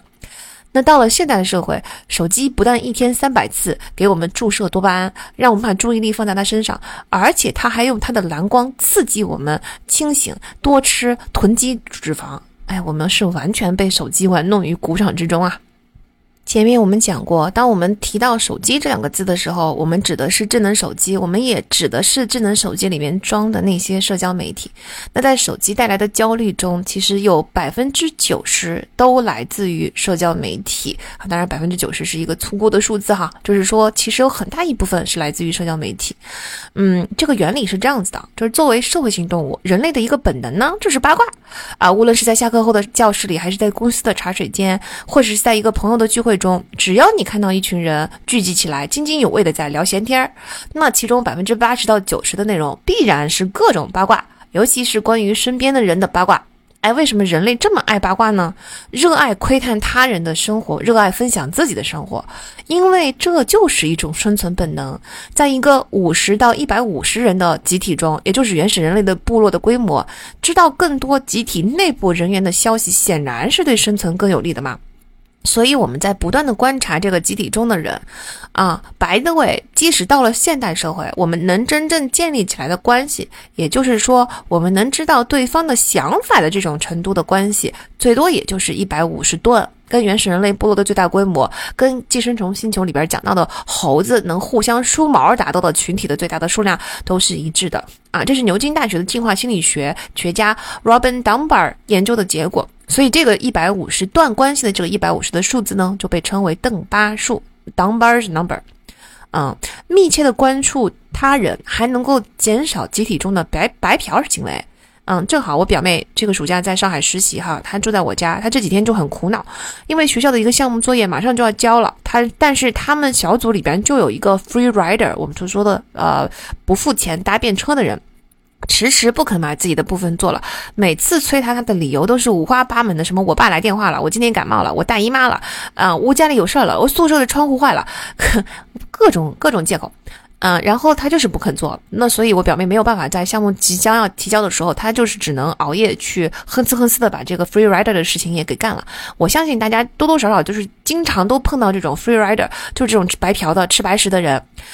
我经常，我跟我表妹闲聊说，应该做一个学校里面的信用评分系统，给所有的人评一个白嫖分，信用分低的人哈，以后就没有人找他一起做作业，抵制白嫖党。总之呢，其实我们关注他人，就是一直在盯着对方有没有在白嫖，有没有在搭便车，这也是一种帮助我们集体更加公平，对吧？有互惠原则哈啊，变得让集体的效率变得更高，不用担心自，不用时时刻刻担心自己被别人占便宜，没有足够的资源，资源被别人拿走了，然后我存活不下去，就不用有这个担心。所以，我们其实是一直很喜欢分享自己以及窥探他人的生活的。那在这些对他人的关注中，负面新闻尤其能够引起我们的注意。道理其实跟负面情绪很类似啊，因为这种新闻总能够给我们带来更有价值的，就是有有价值的意思是跟生存更相关的信息啊。比如说，我们要跟集体中的哪个人保持距离？如果我们听到这个人的八卦、这个人的丑闻啊，他就是预预示着我这个人的地位要下降了，以及这个人的行为不端，我们就要跟这种人保持距离。还记得最开始讲过，在以前有百分之十到五十的人都是死于被殴打致死的吗？在集体中寻找靠谱的盟友，辨别自己的敌人，对生存来说，那去跟哪里找食物一样重要。这就是为什么负分享负面新闻能拉近人和人之间的距离，因为敌人的敌人就是我的潜在盟友啊。两个原本很陌生的人，一旦开始吐槽同一个人，我们可能就会能够迅速的成为朋友。当然了，我个人是不建议为了做朋友、为了拉近距离而去在背后说别人的坏话啊，因为这种行为始终是会反噬的啊。但有一个安全的方式哦，就是你可以去挑一个你们都不喜欢的明星啊，这种吐槽我觉得是相对来说比较安全的，这也能够迅速拉近你们的距离。当然了，正面新闻我们也是喜欢的。正面新闻能让我们深思熟虑，激励我们探索自我提升的方法，但肯定是不如负面新闻吸引人的，因为负面新闻真的生死攸关。除了这个呢，我们其实也热衷于讨论自己哈，比如比起猜测和理解他人的想法，我们在讨论自身时，大脑中被激活的区域就明显更多。激活的这个区域中就包括了大脑奖赏系统的核心，叫做福格核啊，这个字儿怎么写也不重要啊，反正就是大脑奖赏系统的核心。这个奖赏系统通过什么东西能激活呢？刚才我们说了，讨论自己的时候会激活，它同时也能够通过食物或者是性或者是跟别人的互动激活，就这个是奖赏系统。那记得你经历了什么？里边我们讲过一个奖赏桶原理吗？健康的奖赏，也就是最大块、最能够迅速把奖赏桶填满的奖赏，就是人际关系啊，甚至包括去做志愿者的那种人际关系。然后接下来是大自然的节律，然后是性啊。如果没有这些健康的奖赏，那我们就会天然的想要用食物，尤其是高油、高盐、高糖的那种垃圾食物来填。我们也会用其他上瘾性的物质来填，比如说酒精啊、毒品啊等等。在前面讲多巴胺的时候，我们已经明白了手机为什么这么容易让人上瘾。其实所有的上瘾物原理都一样，所谓上瘾就是身体里面疯狂分泌多巴胺，推动我们去做我们理性上根本就不想做的事情。咱可以这么理解哈，在潜意识的那一期我们说过了，只有百分之五的大脑是在意识层面，百分之九十五都不在意识层面。而这百分之九十五的潜意识的大脑，当它愿意配合我们意识层面的时候呢，我们就感觉我们掌控了自己，对吧？我们能够控制自己。这个时候百分之五那么小的一个东西，它在画石。可是，一旦那百分之九十五不愿意配合，有自己的主业，它轻轻松松就能够夺取控制权。毕竟人家是九十五，你才五呢，你这五根本斗不过。那如果说多巴胺被外界刺激分泌了，这个时候我们就是被这百分之九十五所控制的。这个时候它才是控制了我们的生杀大权。上瘾物包括手机都是夺取了百分之九十五的控制权，通过刺激多巴胺分泌的方式，这就是上瘾的本质。好，那所以就是说，大家明白吗？刚才我们说的奖赏系统被什么东西激活？其实这个奖赏桶就已经把这两类都已经包括在里面了。那我们嗯，食物也是可以激活奖赏系统的，上瘾物也是可以激活的。但是呢，健康的这个人际关系啦、性啦、大自然的节律啊，也都是可以激活的。那同样是激活，咱们希望能够用健康的东西来激活，对吧？而不是用不健康的上瘾性的东西来激活啊。所以呢，我们应该尽量的快速的把这个奖赏桶先用健康的东西来填满，并且呢，在这个奖赏桶理论中，我觉得哈，应该给不健康的。这个奖赏桶物质，也就是嗯上瘾性的物质中划出很大的一块，在里边写上手机，因为我们现在明白了手机上瘾的原理，跟啊我们前面说的酒精啊，还有甚至一些很很可怕的毒品的上瘾的原理是一模一样的。那手机带给我们的危害也不比他们低，说实话。那就是因为我们人类热衷于讨论自己啊，从二零零四年脸书横空开出世开始，到今天让人眼花缭乱的各种社交媒体，其实都是建立在我们天生就热衷于打探和了解别人的八卦，热爱讨论自己，热爱负面新闻这些人类的本性上。哎，为什么讨论自己会激活大脑的奖赏系统呢？因为其实讨论自己会让我们强化社会关系，培养跟他人合作的能力哈。因为知晓他人对我们言行的看法，通过观察他人的反应，调整自己进一步的行为，这是很正常的。也就是说，谈论自己其实是很健康的。如果我们能够把它控制在好的范围之内的话，就是把听众当成 sounding board，就是回声板，啊，看回响来调整自自己。这在一个嗯社会性动物的集体中，应该是一个非常必要的行为了。当然了，过度的讨论自己，过度的沉浸就是自恋。这个时候不是听到别人的反馈回响来调整自己，而是只能够听到自己的声音反弹回来的回声，这种叫做自恋啊。健康的讨论自己，是你讨论完了之后，你希望能够得到别人对你这些言行的反馈，从而你能够自我提升。这两者之间是有很大的区别的。所以，我们千万不要觉得一个人喜欢分享、喜欢讨论自己、喜欢喜欢从别人那里得到反馈，他就嗯很自恋，这跟自恋之间有天差地别。那说实话，每个人都喜欢讨论自己，这是人类的本性。但是确实，喜欢的程度是有所不同的啊。奖赏激活程度最高的人啊，就是最喜欢谈论自己的人，同时也是最频繁使用社交媒体的人。那既然社交媒体提供了一个能够迎合我们本性，也就是喜欢听别人的八卦，喜欢了解别人的生活，喜欢谈论自己的生活，这不挺好的吗？为什么使用社交媒体会让我们抑郁呢？因为社媒让我们看到了更多显得很幸福的人。一项研究观察了两千多美国人，结果显示，频繁使用社交媒体的人更容易感到孤独。哎，我们知道孤独其实不是一个量化的指标啊。比如说，你每天进行多少次谈话呀，进行多少网络上的互动啊，都不能定义孤独。孤独是一种体验。我们现在说的就是更频繁使用社媒的人，他更容易有这种孤独的体验。另外一项研究问卷调查了五千多人，结果表明，在脸书上消磨的时间越多，生活质量就越变差。啊，当然这个调查结果也可能是因果导致的哈。有些人可能会说，嗯，可能是生活质量更差的、心情更差的人更喜欢在社媒上消磨时间呢。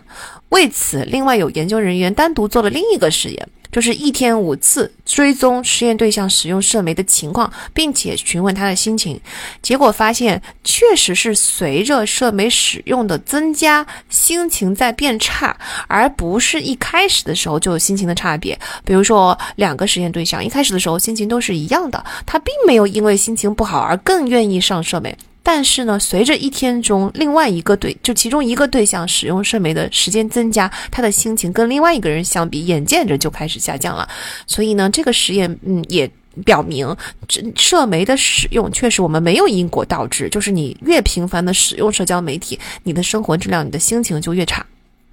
那为什么在社媒上看到了更多过得好像比我们好的人，会让我们抑郁呢？嗯，我们就要来了解另一个身体里面的信号啊。我们之前讲了多巴胺，这里我们要讲的是五羟色胺。啊，五羟色胺跟平静、平衡以及内在力量是有很大的关系的。它也跟我们在集体中的社会地位有关。啊。比如说，实验发明发现，猴群中的首领五羟色胺的水平比猴群中地位低下的猴子要高出近两倍哦，高两倍哦。这就说明首领对自身的强大地位充满了认知。简单的说，就是他很自信。我们前面说过了，五羟色胺不是跟平静、平衡和内在力量有关系吗？也就是说，首领感到了很平静、很平衡，内在力量很强大，这就是一种自信的表现。自信，我们就可以把它理解为平静、平衡和内在力量。那另一个实验测量了学生和教授的五羟色胺水平啊，咱不测猴子了，咱测人类。发现，在宿舍生活更久的，甚就是尤其是有过领导经验的学生，五羟色胺的水平普遍比例比刚进入宿舍的学生高。咱也可以说，嗯，资深的学员、学生，然后有领导力经验的那些，总体来说会更加自信，比刚刚来的新手会更加自信。你看，所以他的五羟色胺的水平就会更高。那也有研究人员去测了助教和教授的水平，发现教授的五羟色胺水平是处在所有人的最顶端的。怪不得人人都好为人师，对吧？因为在无为人师的时候，你是感到最平静、最平衡、内内在力量最大的啊。不过作者也说，哈，这个，嗯，这个教授的数据不一定是百分之百准确的，大家就把它当成一个趣闻来听吧。那么在进行权力更替的时候呢，首领一旦失去地位，五羟色胺的水平就会急剧的下降，而新的首领的五羟色胺水平就会升高。我们还可以人为干预哦，就是给一只普通的猴子注射一下抗抑郁剂，随着五羟色胺水平的上升，这只猴子就突然之间掌权，成为新的首领了。但是它的攻击性并没有上升，它是通过联合其他猴子来巩固自己的地位的。所以，五羟色胺其实是跟我们在集体中的社会地位的上升和下降有密切的关系的。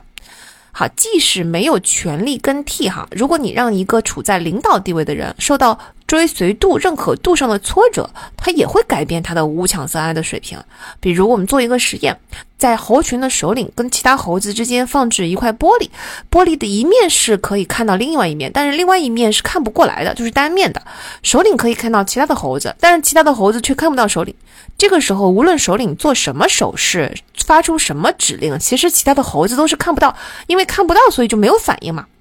那首领却认为是自己发出的命令，没有猴子听我的了。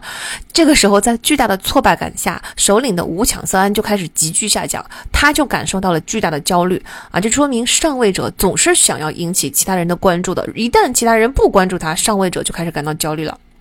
那在五羟色胺下降之后呢？首领猴子的行为发生了改变，他变得非常的疲惫、有气无力，甚至开始抑郁。啊，因为五羟色胺往往伴随着地位的改变嘛。当它水平下降的时候，就说明你的社会地位下降了。这个时候采取一些低调的韬光养晦的行为，其实反而是利于生存的。它才不会引起新手里的注意，它才不会打压你，你才有更有机会存活下来，等待东山再起嘛。嗯，所以其实五羟色胺一旦下降，你的整个行为也就韬光养晦，也就开始下降，也就开始抑郁了。前面不是说过了吗？抑郁其实也是一种生存保护机制。这就是我们另外一套化学信号掌握的这个生存指令，就是说社会地位下降，五羟色胺水平就降低，五羟色胺水平一降低，你就开始抑郁。作者说自己作为一名精神科医生，接诊过数千名抑郁症患者，发现很符合刚才说的这个模式。因为抑郁症患者里边常见的是两种人，一种就是在职场生活或者是人际关系中持续感到压力的人，这就是社会地位嘛；另一种是遭遇了解雇、分离，包括生离死别哈，或丧失社会地位等巨大心理打击的人。就是说，虽然我不是长期处在这种压力下，但是我遭受了一个很巨大的打击。这两种都跟社会地位压力有关的。啊，顺便也呼吁一下，你不要忽视、轻视校园霸凌，因为校园霸凌很容易营造长期处于某种社会地位相关的压力的环境。这种压力我们现在已经知道了，非常容易引发抑郁症。你一旦校园霸凌长期持续下去，那么被霸凌的那个人就会强烈的，他的五羟色胺的水平一定会强烈的下降。五羟色胺水平一下降，我就说了，人就要开始感到感到抑郁。这就是为什么。校园霸凌真的很容易引发青少年抑郁。从这个角度来说，咱是不是也可以理解，原生家庭的创伤也很容易引起抑郁症的？尤其是在母爱的羁绊那一期，我们的读者征集和节目留言中，我们会发现有非常多就是控制型的父母，他的小孩患抑郁症的案例极其多。那我们也可以理解，在控制型的家庭中，小孩肯定是毫无社会地位可言的，常年在社会地位上感到了压力。这个时候，五羟色胺的水平肯定很低，怪不得这种家庭的小孩就特别容易得抑郁症呢。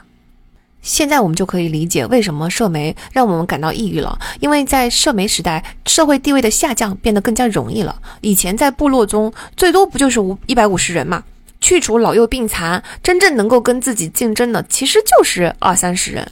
但是现在我们在跟全球几十亿社交媒体上的网友竞争，无论是什么方面，都必然一定有人比你做得更好，取得更大的成就，看起来更有魅力、更吸引人，比你更富有。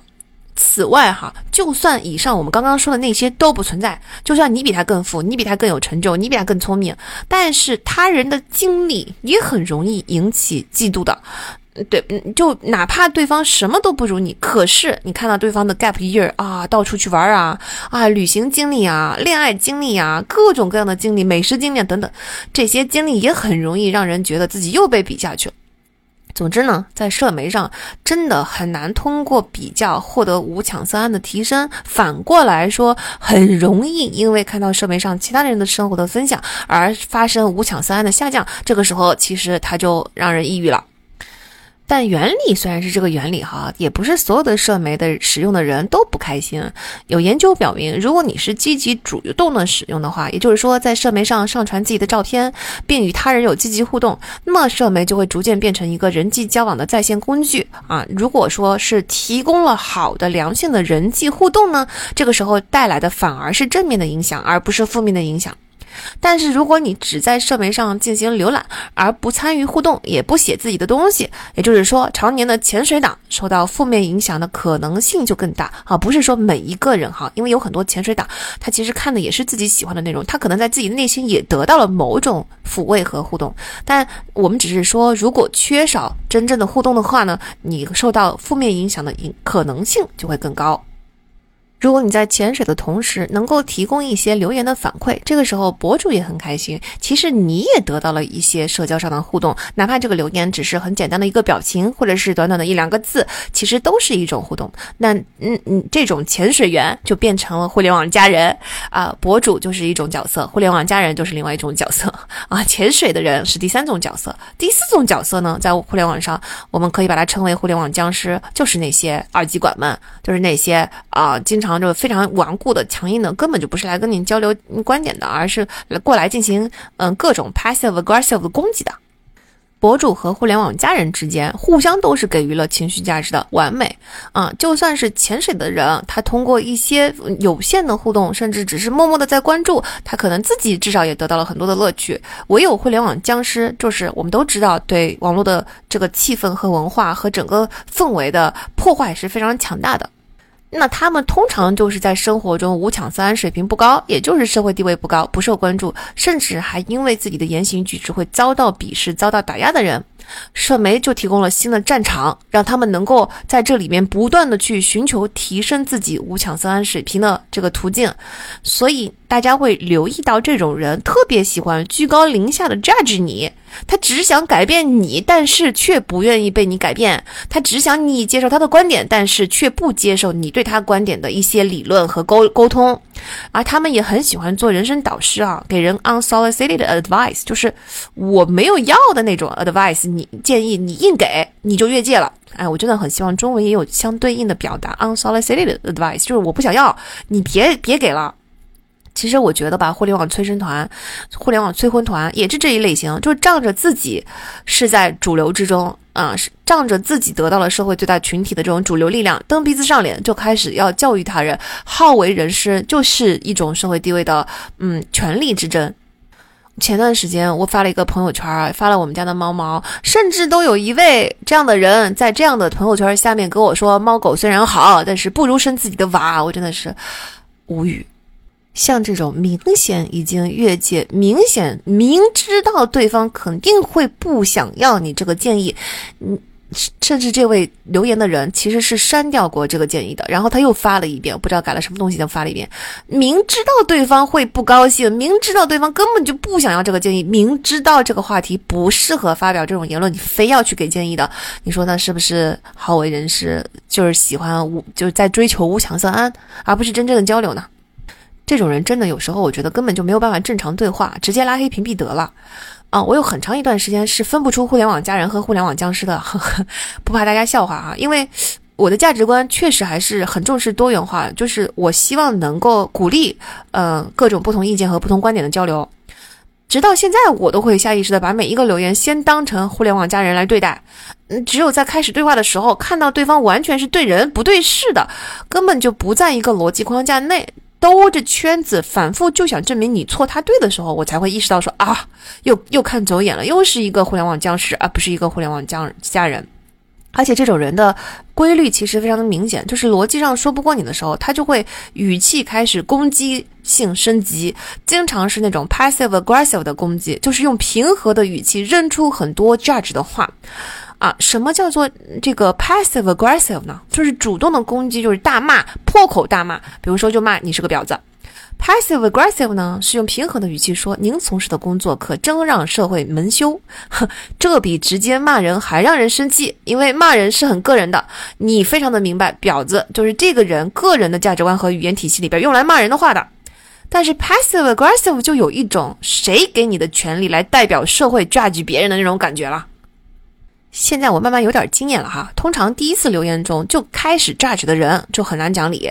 嗯，怎么区分什么是表达不同的观点，什么是 judge 呢？我觉得最简单的就是看对事还是对人。博主说的 A 我不同意，我不这么认为，我认为是 B，这就完全是对事不对人，这就是观点的交流。那博主说 A 的时候不客观，博主说说话有优越感，博主讲这些是不是因为曾经被男人伤过？哎，等等，这种就是打着观点不同的旗号，完全围绕我本人来对我做出评价，这不就是对人吗？这就是 judge。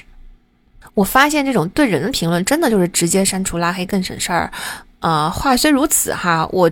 其实真正让我执行起来，我还是有点不忍心，因为我也知道咱国的文化就是一种打压表达的文化，在表达自己观点的时候呢，通常就会伴随对人的拉踩，就是既对事又对人，就这种就是很多人其实不是有心的哈，啊，他表达观点的时候，他只是不会别的表达方式，他不会只对事不对人的表达方式，因为他从小接触的就是既对事又对人，表达观点就是要对人。那从这么多对人的评论中挑出那些是无心的人，跟那些二极管们挑出来，真的有时候是不可能的，mission impossible。而且你完全预料不到接下来是个什么走向，大概率接下来就是他不会让被你改变，他不想跟你交流，他就是想要说服你。然后当他发现说服不了你，当他发现甚至无法反驳你的逻辑的时候，他的攻击性就会上上升，就老出现这种情况，非常浪费时间。哎，所以我觉得最终吧，每个博主可能都会逐渐走向此类评论都直接删除拉黑的过程。总之呢，在互联网上这四种角色，就是呃，博主、互联网家人、呃，潜水员和互联网僵尸。之博主和互联网家人，他比较容易在网络上得到一些互动，所以呢，他可能治愈的 治抑郁的风险相对较小。潜水员治抑郁的风险相对较大啊。互联网僵尸真的，咱就不用管他了。那无论是哪种角色，其实总体来说，呃，我们理想的情况还是限制使用社交媒体的时间会更健康，最好是限制在每天三十分钟之内。有一个实验就表明，被限制每天使用三十分钟的实验对象的情绪在三周之内得到了非常明显的改善。嗯，所以如果做不到这一点啊，我觉得这一点当然是很难的了。那我们可以尽量多增加有意义的、积极的互动，就是多留言，嗯，多分享，哪怕只是一两个字，哪怕是一种表情，可能。啊，对我们的这个心理健康都有很重大的意义。手机除了让我们更加焦虑、压力更大、更容易抑郁之外呢，还会让我们的共情能力下降。啊，在我们大脑中存在着一种叫做镜像神经元的细胞，它是用来模仿他人，从而帮助我们学习的。就看到别的猴子拿起了香蕉，自己脑中负责拿起香蕉的领域也会被点亮的。啊，看到别人被门夹了手，那我们也会像自己被夹了一样，虽然疼痛感差别又很大。嗯，这个镜像神经元是帮助我们理解他人的情感，理解和体验他人的疼痛、喜悦、悲伤和恐惧的。它相当于为我们搭起了一座他人和自我之间的桥梁。也就是说，呃，通过镜像神经元，我们就会读心术了。就算这件事情不发生在我身上，但是我能够感受到你的感受。不过，这种读心术不是与生俱来的哟。虽然我们有镜像神经元，但我们的镜像神经元需要得到锻炼，就是说这种能力是我们需要学习的。嗯，虽然婴幼儿时期也有所涉及，但是镜像神经元的锻炼主要是从十岁往后开始的。那我们就要开始通过观察身边的人，做出相应的反应，理解对方的感受，来锻炼我们的镜像神经元。嗯，要让镜像神经元发挥最大的作用，我们必须在现实中与人见面。有实验就比较了见面和自己看戏剧和自己看电影，发现只有在见面的时候，镜像神经元是最活跃的，其次是看戏剧，因为戏剧是真人嘛，最后才是看电影啊，因为电影只是荧幕。那在智能手机问世之后呢？尤其是社交媒体泛滥之后，青少年与人面对面接触的就很少了，沉浸在线上世界的时间更多了。即使是同处一个教室、一个家家里边，他们的注意力也常常都是在手机上，而不是在真人互动上。那可以想见，这个时候你的镜像神经元获得锻炼的机会就少了。这时候会有两项能力明显下降，非常重要哈。第一项就是共情力，如果共情力下降，简单粗暴的说，就是人的情商就下降了。所以其实镜像神经元没有得到锻炼的人，就会变得像个傻子一样，就是情商非常的低。那我们现在是不是发现社会中情商低的人越来越多了呀？就是大家都不像以前那么会看眼色，会判断场景，就老是出现一些说出非常不合时宜的话的人。啊，这可能就是其中的原因。第二项是人际敏感，interpersonal sensitivity，就是换位思考的能力，就是从别人的角度换个角度理解这个世界的能力。其实不用研究调查，我觉得我们自己都能够很明显的观察到这两项能力的下降吧。你在互联网上，你经常会诧异为什么人对其他人的悲惨境遇能如此的没有同情心，如此的冷酷无情。我也经常很诧异，为什么有时候对方就像个卡壳的复读机一样，做不到换个角度想问题。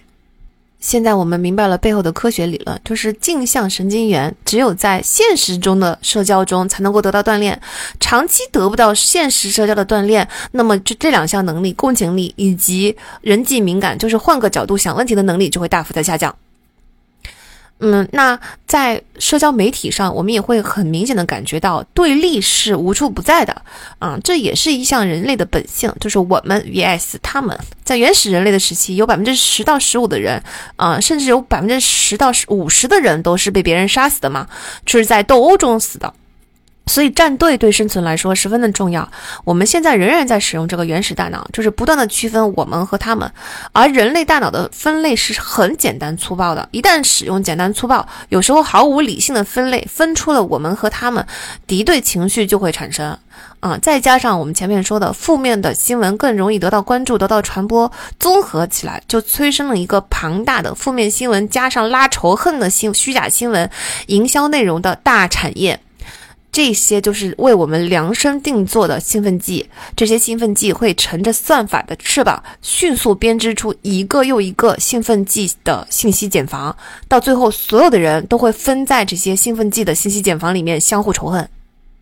总结一下哈，就是手机被拿走，我们会很焦虑；手机在眼前，我们会不断的被吸走注意力，然后又拉回来，会有很大的压力。手机剥夺了我们在线下互相锻炼的镜像元、镜镜像神经元的这个机会，所以我们的两项能力会下降，然后这个网络上就会变得越来越无情，共情能力越来越少。换个角度，从对方的角度想问题的能力也越来越少。由于我们又很爱负面新闻，由于我们又很爱分类，分成我们跟你们，我们跟他们，所以呢，在这个呃滋生了一个巨大的负面新闻的呃虚假新闻的啊这个制造对立的拉仇恨的这么一个整个内容团体，这个团体就制造了很多很多的信息茧房啊。这么一说，你们有没有觉得手机带来的真的是乌烟瘴气的都啥呀？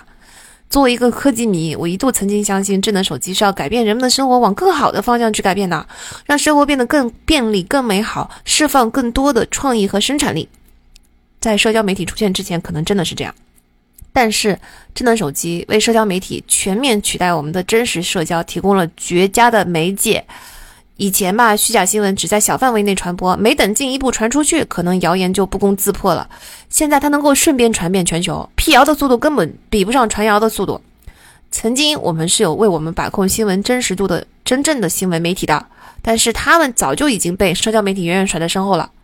我觉得哈，智能手机和社交媒体就很像上期我们讲的寄生虫，它的所有的强大的技能都是针对宿主量身定做进化出来的，所以他们能够躲过宿主复杂的免疫系统，而且能够操控宿宿主的行为，让宿主喂养自己、保护自己、传播自己，为自己贡献每一滴热血、每一分精力，而且它还能够精神阉割宿主。让宿主只成为只会疯狂进食、疯狂进贡的、没有自己生活的这个基因僵尸，是不是？手机跟寄生虫一一对照起来，是不是跟寄生虫一模一样啊？那我们应该怎么办呢？嗯，宿主当然也不是吃素的，是吧？也是可以反击的。这么多年，宿主的复杂的免疫系统、两性的出现，都是跟寄生虫斗智斗勇斗出来的。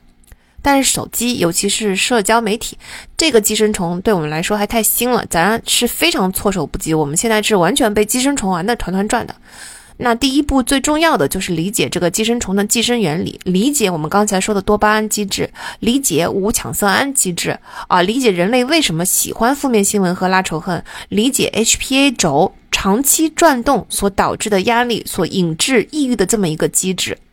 理解社交媒体剥夺我们的真实社交，导致我们的镜像神经元没有办法锻炼，导致我们的共情能力和换位思考的能力下降了这么一个机制。真正的理解这些机制，而且要理解这些机制全都是我们的生存本能被调动了，我们没有办法跟他们抗争，我们才会真正的引起警觉，开始打从心底里明白为什么要限制自己使用手机。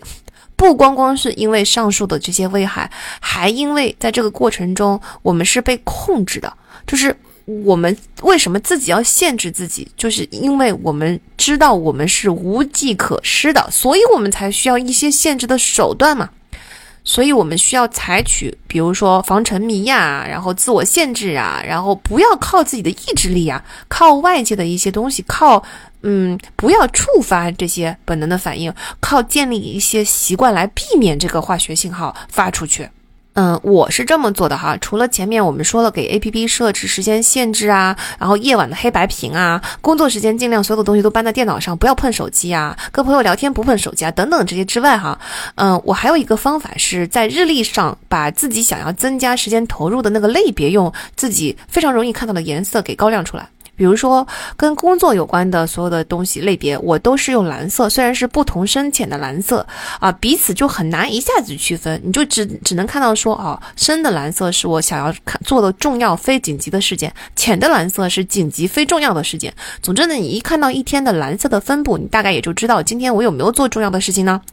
但是如果有一项东西是你非常想要去多花时间，比如说线下跟你的家人和你的朋友多多见面，那么你就把这个类别单单独称为 Family and Friends（F and F），然后给它放上一个亮黄色，当然要自己眼睛看得舒服的黄色哈。我我安排的是嫩黄色。这个时候一眼看上去，你整周的日历，你就会发现黄色的板块很小，蓝色的板块很多。这个时候你是不是就应该提醒自己要在这个上面更花时间了呢？嗯，根据我们这一期的内容哈，所有我们线下真实的生活社交都是我们要跟手机寄生虫抢的，所以我们要给这一类事件标上我们舒服的颜色，给手机寄生虫标上我们一看就发出警报的颜色，比如说红色。假设如果你看到这一周的红色板块非常的多，黄色板块非常的少，或者说绿色板块非常的少，那就是一个大问题。然后我们要做的呢，就是其实不要让自己的意志力去对抗那个红色哈，不要跟他们斗。我们应该做的是，啊，曲线救国，就是我们把所有的时间尽量的花在黄色上，花在绿色上，花在蓝色上，就是把这个时间占满了之后，日历上一共就这么多空间，占满了之后，你就没有多余的空间留给红色了，是不是？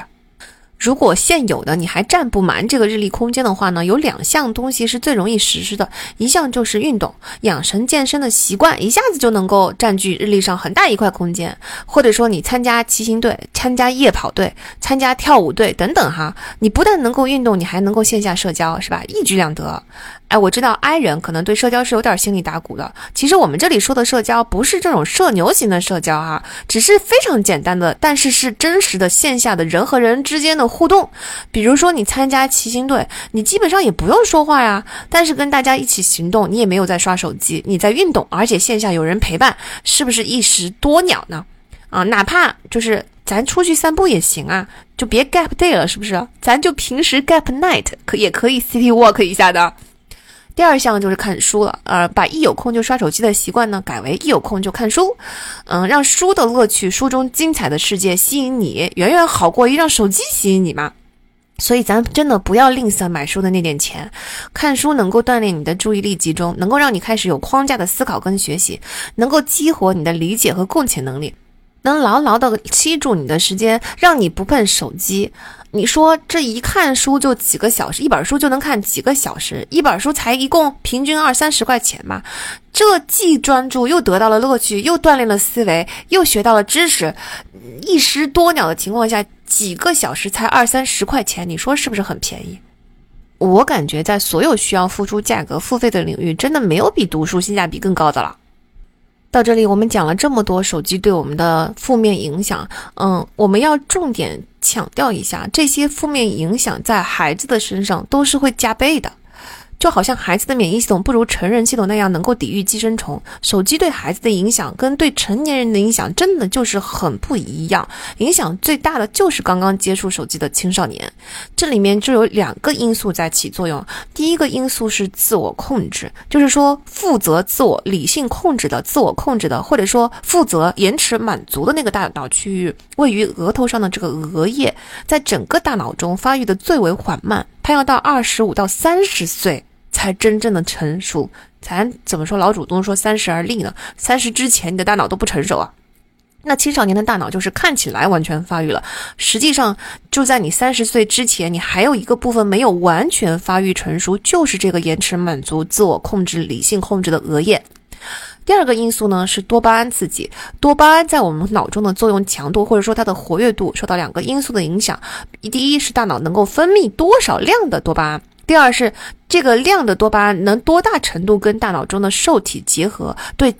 呃更多的脑细胞产生作用。总之，这两者加在一起，我们就把它叫做的多巴胺的活跃度。这个多巴胺的活跃度会随着年龄的增长而下降。大概每十年会减少百分之十，所以呢，年纪越大，确实物欲越低啊，但是悲喜程度也就随之降低了，就是没有年轻的时候那种大悲大喜了。相对来说呢，十几岁的青少年，甚至二十出头的青少年，多巴胺的活跃值是在峰值上的，而且是大起大落的，就是一有点什么刺激，多巴胺就疯狂的分泌。一失落，多巴胺就立刻停止。这种多巴胺的跌宕起伏，就带来了情绪上的大悲大喜。当然，这也是最能够体会到活着的滋味的这个年龄段了。那大脑就是由不同的区域、不同的功能所组成的，各司其职的。有时候这些区域是彼此合作的关系，但是很多时候它是彼此前置、彼此管理的关系。比如说多巴胺刺激你去做一些事情，大脑的理性大脑，就这额叶应该进行理性管理和理性的劝解。多巴胺让你站在一一炉新鲜出出炉的薯条面前，告诉你说，督促你说，快吃快吃快吃快快点把它全部吃掉，并且迅速转化为脂肪。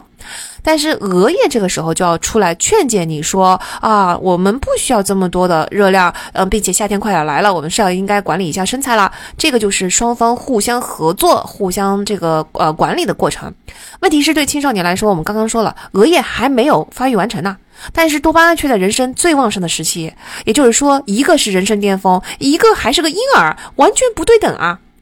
这就是问题，就这两个因素的影响之下，青少年就是非常非常容易被多巴胺夺取，啊，很容易冲动，因为自我控制系统还没有完全到位。更严重的情况是，额叶需要大量真实的互动，也就是刚像之前说的那个镜像神经元同理哈，需要更多的真实互动进行锻炼，才能够好好发育的哟。呃，大脑中发育时间越长的区域，比如说额叶，咱得到三十岁才完全发育成熟，它越受到我们成长的环境、互动的环境，而不是遗传基因的影响。需要几十年才发育完成的这个区域，你想想看呢？它就需要很多很多的真实互动来辅佐辅佐它呀。那一个人使用手机的时间越多啊，对青少年来说这件事情是越发控制不住的，因为多巴胺太旺盛了，并且。没有自我控制，这个时候沉迷在手机中。青少年一旦沉迷在手机中，额叶得到的锻炼就会非常的少，这就陷入了一个恶恶性循环。就是你本来额叶就没发育了，这个时候他需要发育的那些锻炼你又不给他，那这不就是一个恶性循环了吗？很多研究也表明，现在的青少年太习惯即时满足，延迟满足的能力，就是额叶的能力大大幅的下降了。学会延迟满足对成功有多重要？不用我多说，大家都知道吧？都听过那个棉花棉花糖实验吧？同理哈，只要我们明白大脑根本不可能适应才出现几年的这个现代科技，我们就能够理解，一定还有很多像额叶一样的发育功能，它是会被手机负面影响的。比如说写字，我们现在已经不太写字了，但写字不仅仅是一个记录功能，它是一种。由这个动作刺激大脑发生一些什么辅助思考的过程，我虽然解释不出原理，但是我们都能够感受到，有时候在纸上写字这个东西会大大的激发我们的创意思维，而打字却不行啊。但是我们现在就很少写字了嘛。但再比如说，现在的孩子太习惯在手机上即时满足，就不能够集中注意力阅读。这几年我在我的集麦的学生身上，这种观察真的十分的明显，就是大家普遍都是越来越没有办法集中注意力，功课需要大量自主思考和英文阅读的学习了。同时，他们的焦虑程度又奇高，这些都是我跟我们刚刚讲的手机带来的影响，对吧？符合这些原理的感觉，整个人都处在一种智商打折的游离状态。嗯，就是一方面你焦虑的不行，这也是手机造成的；一方面你根本就没有办法集中注意力，没有办法延迟满足，没有办法好好的阅读，这也是手机造成的。这多方因素混合在一起，真的就是，我觉得看到现在很多 Smart 的学员，真的都为他们感到非常的痛苦，整个人就是一种被痛苦绑架的状态。而且不要忘记，手机蓝光还是影响睡眠的哟。对青少年来说，这也是很可怕的一件事情啊！玩到深夜凌晨，根本就没有办法把手机放下来，就是因为多巴胺刺激太强烈了。这对于睡眠的影响其实是很大的。青少年缺乏睡眠比成年人缺乏睡眠可可怕多了，因为对大脑发育有非常糟糕的影响，尤其对学习也有非常糟糕的影响啊。总之呢，从呃，学习的效果，从注意力集中的效果，从延时满足，从大脑发育，从睡眠的充足等等各个方面来说，青少年受的影响是最大的。他是最容易被手机寄生虫感染的人。我们可以把它想理解为，我他们的免疫系统还没有发育完全，所以抵御不住手机这个寄生虫。被感染的后果就是你的免疫系统发育就更反缓慢了。在这里，我们的免疫系统其实就是我们的额叶哈，额延迟满足的额叶，甚至发育会不完全，学习能力下降，睡眠质量下降，睡眠时间下降啊。然后青少年更容易大悲大喜嘛，那就更容易受到五羟色胺的影响，也就是说更容易受到社交媒体上社会地位比较的影响，社媒中永不中断的攀比，给青少年造成比成年人更大的长期压力，更容易引发抑郁症。从数据上看，从我们身边的真实案例上看，这几年我们是不是明显的看到青少年抑郁症的比例在不断的飙升呢？我们应该怎么做呢？当然，就是知道了这个原理之后，请各位家长们 都去管控一下自己的小孩哈。嗯，那有研究表明，青少年的手机使用时间最好控制在每天两小时之内，而且并且要加上。充足的睡眠和适度的锻炼啊，至少每天一个小时的锻炼。适度的锻炼对十几岁到二十几岁的人来说，本来哈不应该成为一个问题的，因为这是人生最活跃、最有体力、最容易得到户外活动、最充分的跟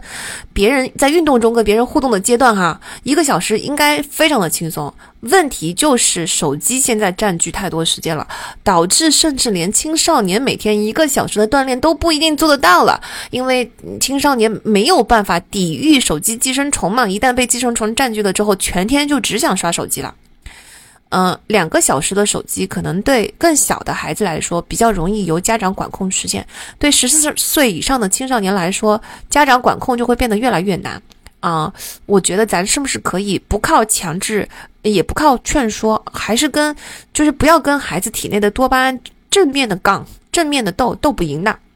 咱是不是可以曲线救国，就跟前面我们对自己一样，多安排课外活动，多安排运动锻炼，让真正的爱好互动、亲子时间、出外游玩，或者说培养他们大量阅读的习惯，来占满他们的所有的空余时间，那自然就减少手机的使用了嘛。当然啊，你要还要让他们准时上床哈，不要说我这头占了大部分的时间，然后他那头又占用了睡眠的时间来玩手机。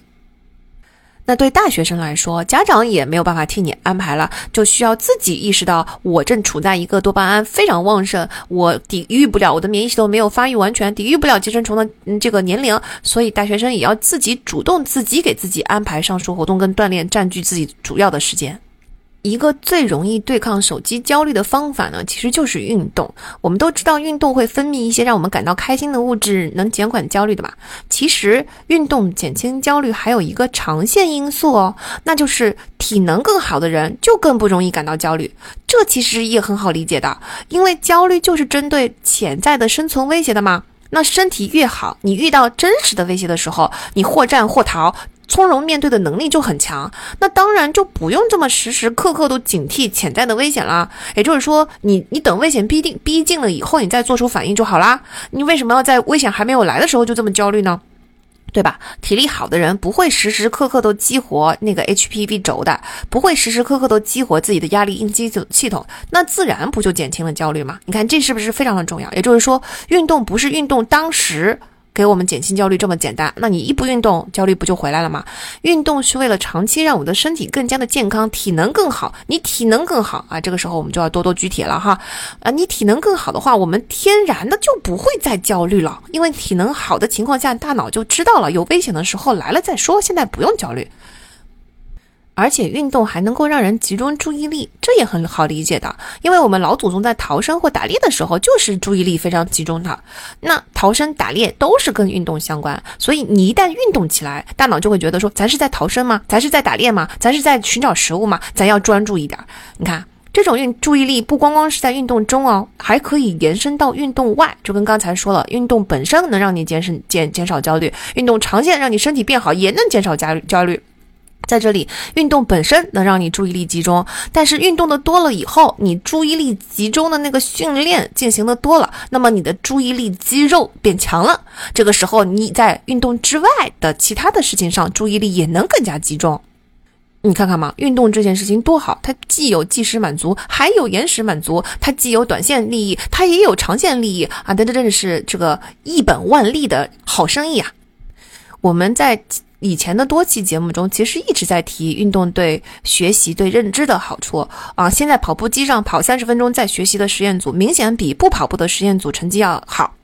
但除了集中注意力之外，我们也说过，运动能够拓宽通往大脑的血管，送进去更多的氧气跟水分，这个也是有短线跟长线效益的。短线来说，运动的时候血管就会扩大啊；长线来说，由于你的运动，由于这个它经常要往脑部就各全身各地去输送血管，所以你的血管本身就是会更加强健，就是会更加嗯畅通。以及你在各各个地方的毛细血管就会更加的丰富，所以它也是有长线的利益的。嗯，总之呢，你血管这条康庄大道运输线路啊建立的越好，那么送往大脑的氧气跟水分就会越好。运动还会产生很多 BDNF，就是脑脑细胞的原料，一种一种生长因子、营养因子哈，这些都让我们的大脑变得更加的强大。道理呢，这当然都是很好懂的哈。关键我觉得我们是一定要认识到我们多么的缺乏运动。你看哈，那些身边容易焦虑、压力很大的人，是不是基本上身体都不太好，处于亚健康状态？越是处于亚健康状态的人，越容易焦虑。比如经常长溃疡啊，或者是流感经常中招啊，或者是每年都要扁桃体发炎啊，等等，这些都是亚健康的表现。而且很多人表面上看起来身材一点都没有问题，看起来也很健康，嗯，一测体脂都是肌肉偏少，脂肪比例偏高。这不光光是因为缺乏运动哈，同时也是我们在之前呢很多节目中都讲过，缺乏营养。大城市的营养以及我们现在目前对于饮食的一些营养认知，真的是非常的缺乏。作为一个山里人，我每次回老家，我都要感慨老家的饮食真的是比大城市好太多了。你看哈，我们县城周边就是农田，所以每天早上菜市场的菜就是农民早上新鲜摘的，水果也是自己的。浙江产杨梅，大家知道吧？其实我们本地的桃子也很好吃，柑橘也很多，西瓜呀，什么葡萄园啊，草莓园啊，更不用说了。再到肉类，很重要的蛋白质的来源，那别说是散养的土鸡了，呃，我们的牛都是一年到头散养在山上不管的呀。那这一切全都在一个菜市场就搞定了。那你说我回了上海，我要找这种散养在山上的走地鸡啊，散养在山上的小黄牛，呃，有机的鸡蛋，各种有机的蔬菜，各种有机的水果。我不但可能需要在多家店铺多方搜罗才能够做得到，并且我得花很多很多钱啊。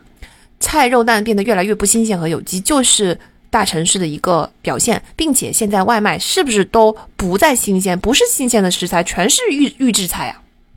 如果在这种情况下，我们对营养还有非常错误的认知，现在当下流行的一些观点、一些一些嗯风气吧，确实对营养有非常非常错误的认知。这个时候，我们还不好好的去调理自己的营养，还不好好运动的话，那真的身体就会变差。身体一变差，你的体能一下降，整个人就会容易非常容易焦虑。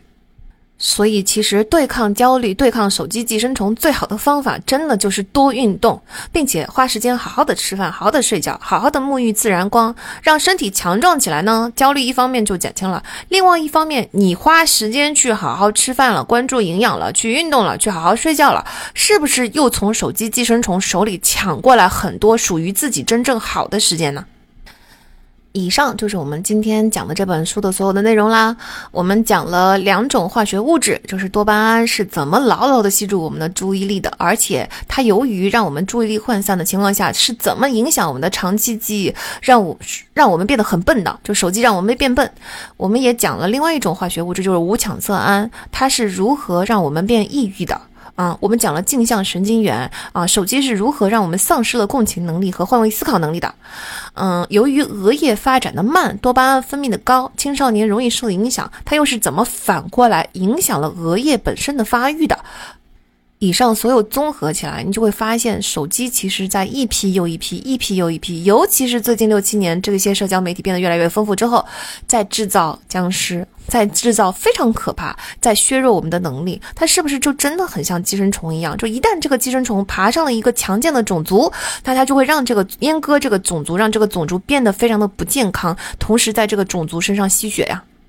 我们应对的方法呢，最最最重要的还是要认识到这些原理啊，认识到背后是一个多么庞大的利利益的产业链，在针对着我们啊，研发出了这些东西，完全是像寄生虫一样操控我们的化学物质，从而操控我们宿主。而且我们要认识到，它比我们真正已知的各种寄生虫都要强大。目前除了弓形虫之外，我可是不知道别的寄生虫还能如此影响人类像性格呢。但是手机这个寄生虫却能够非常轻。轻易的影响我们的性格，让我们变焦虑，让我们变抑郁，让我们变孤独，甚至让我们变得更加自恋，让我们缺少共情，变得冷酷啊，让我们没有办法换位思考，变得非常的愚蠢，同时让我们的身体状态和各项能力值都直线下降。一定要认识到这一点，我们才能够打从心眼里面产生一种深深的恐惧来对抗它。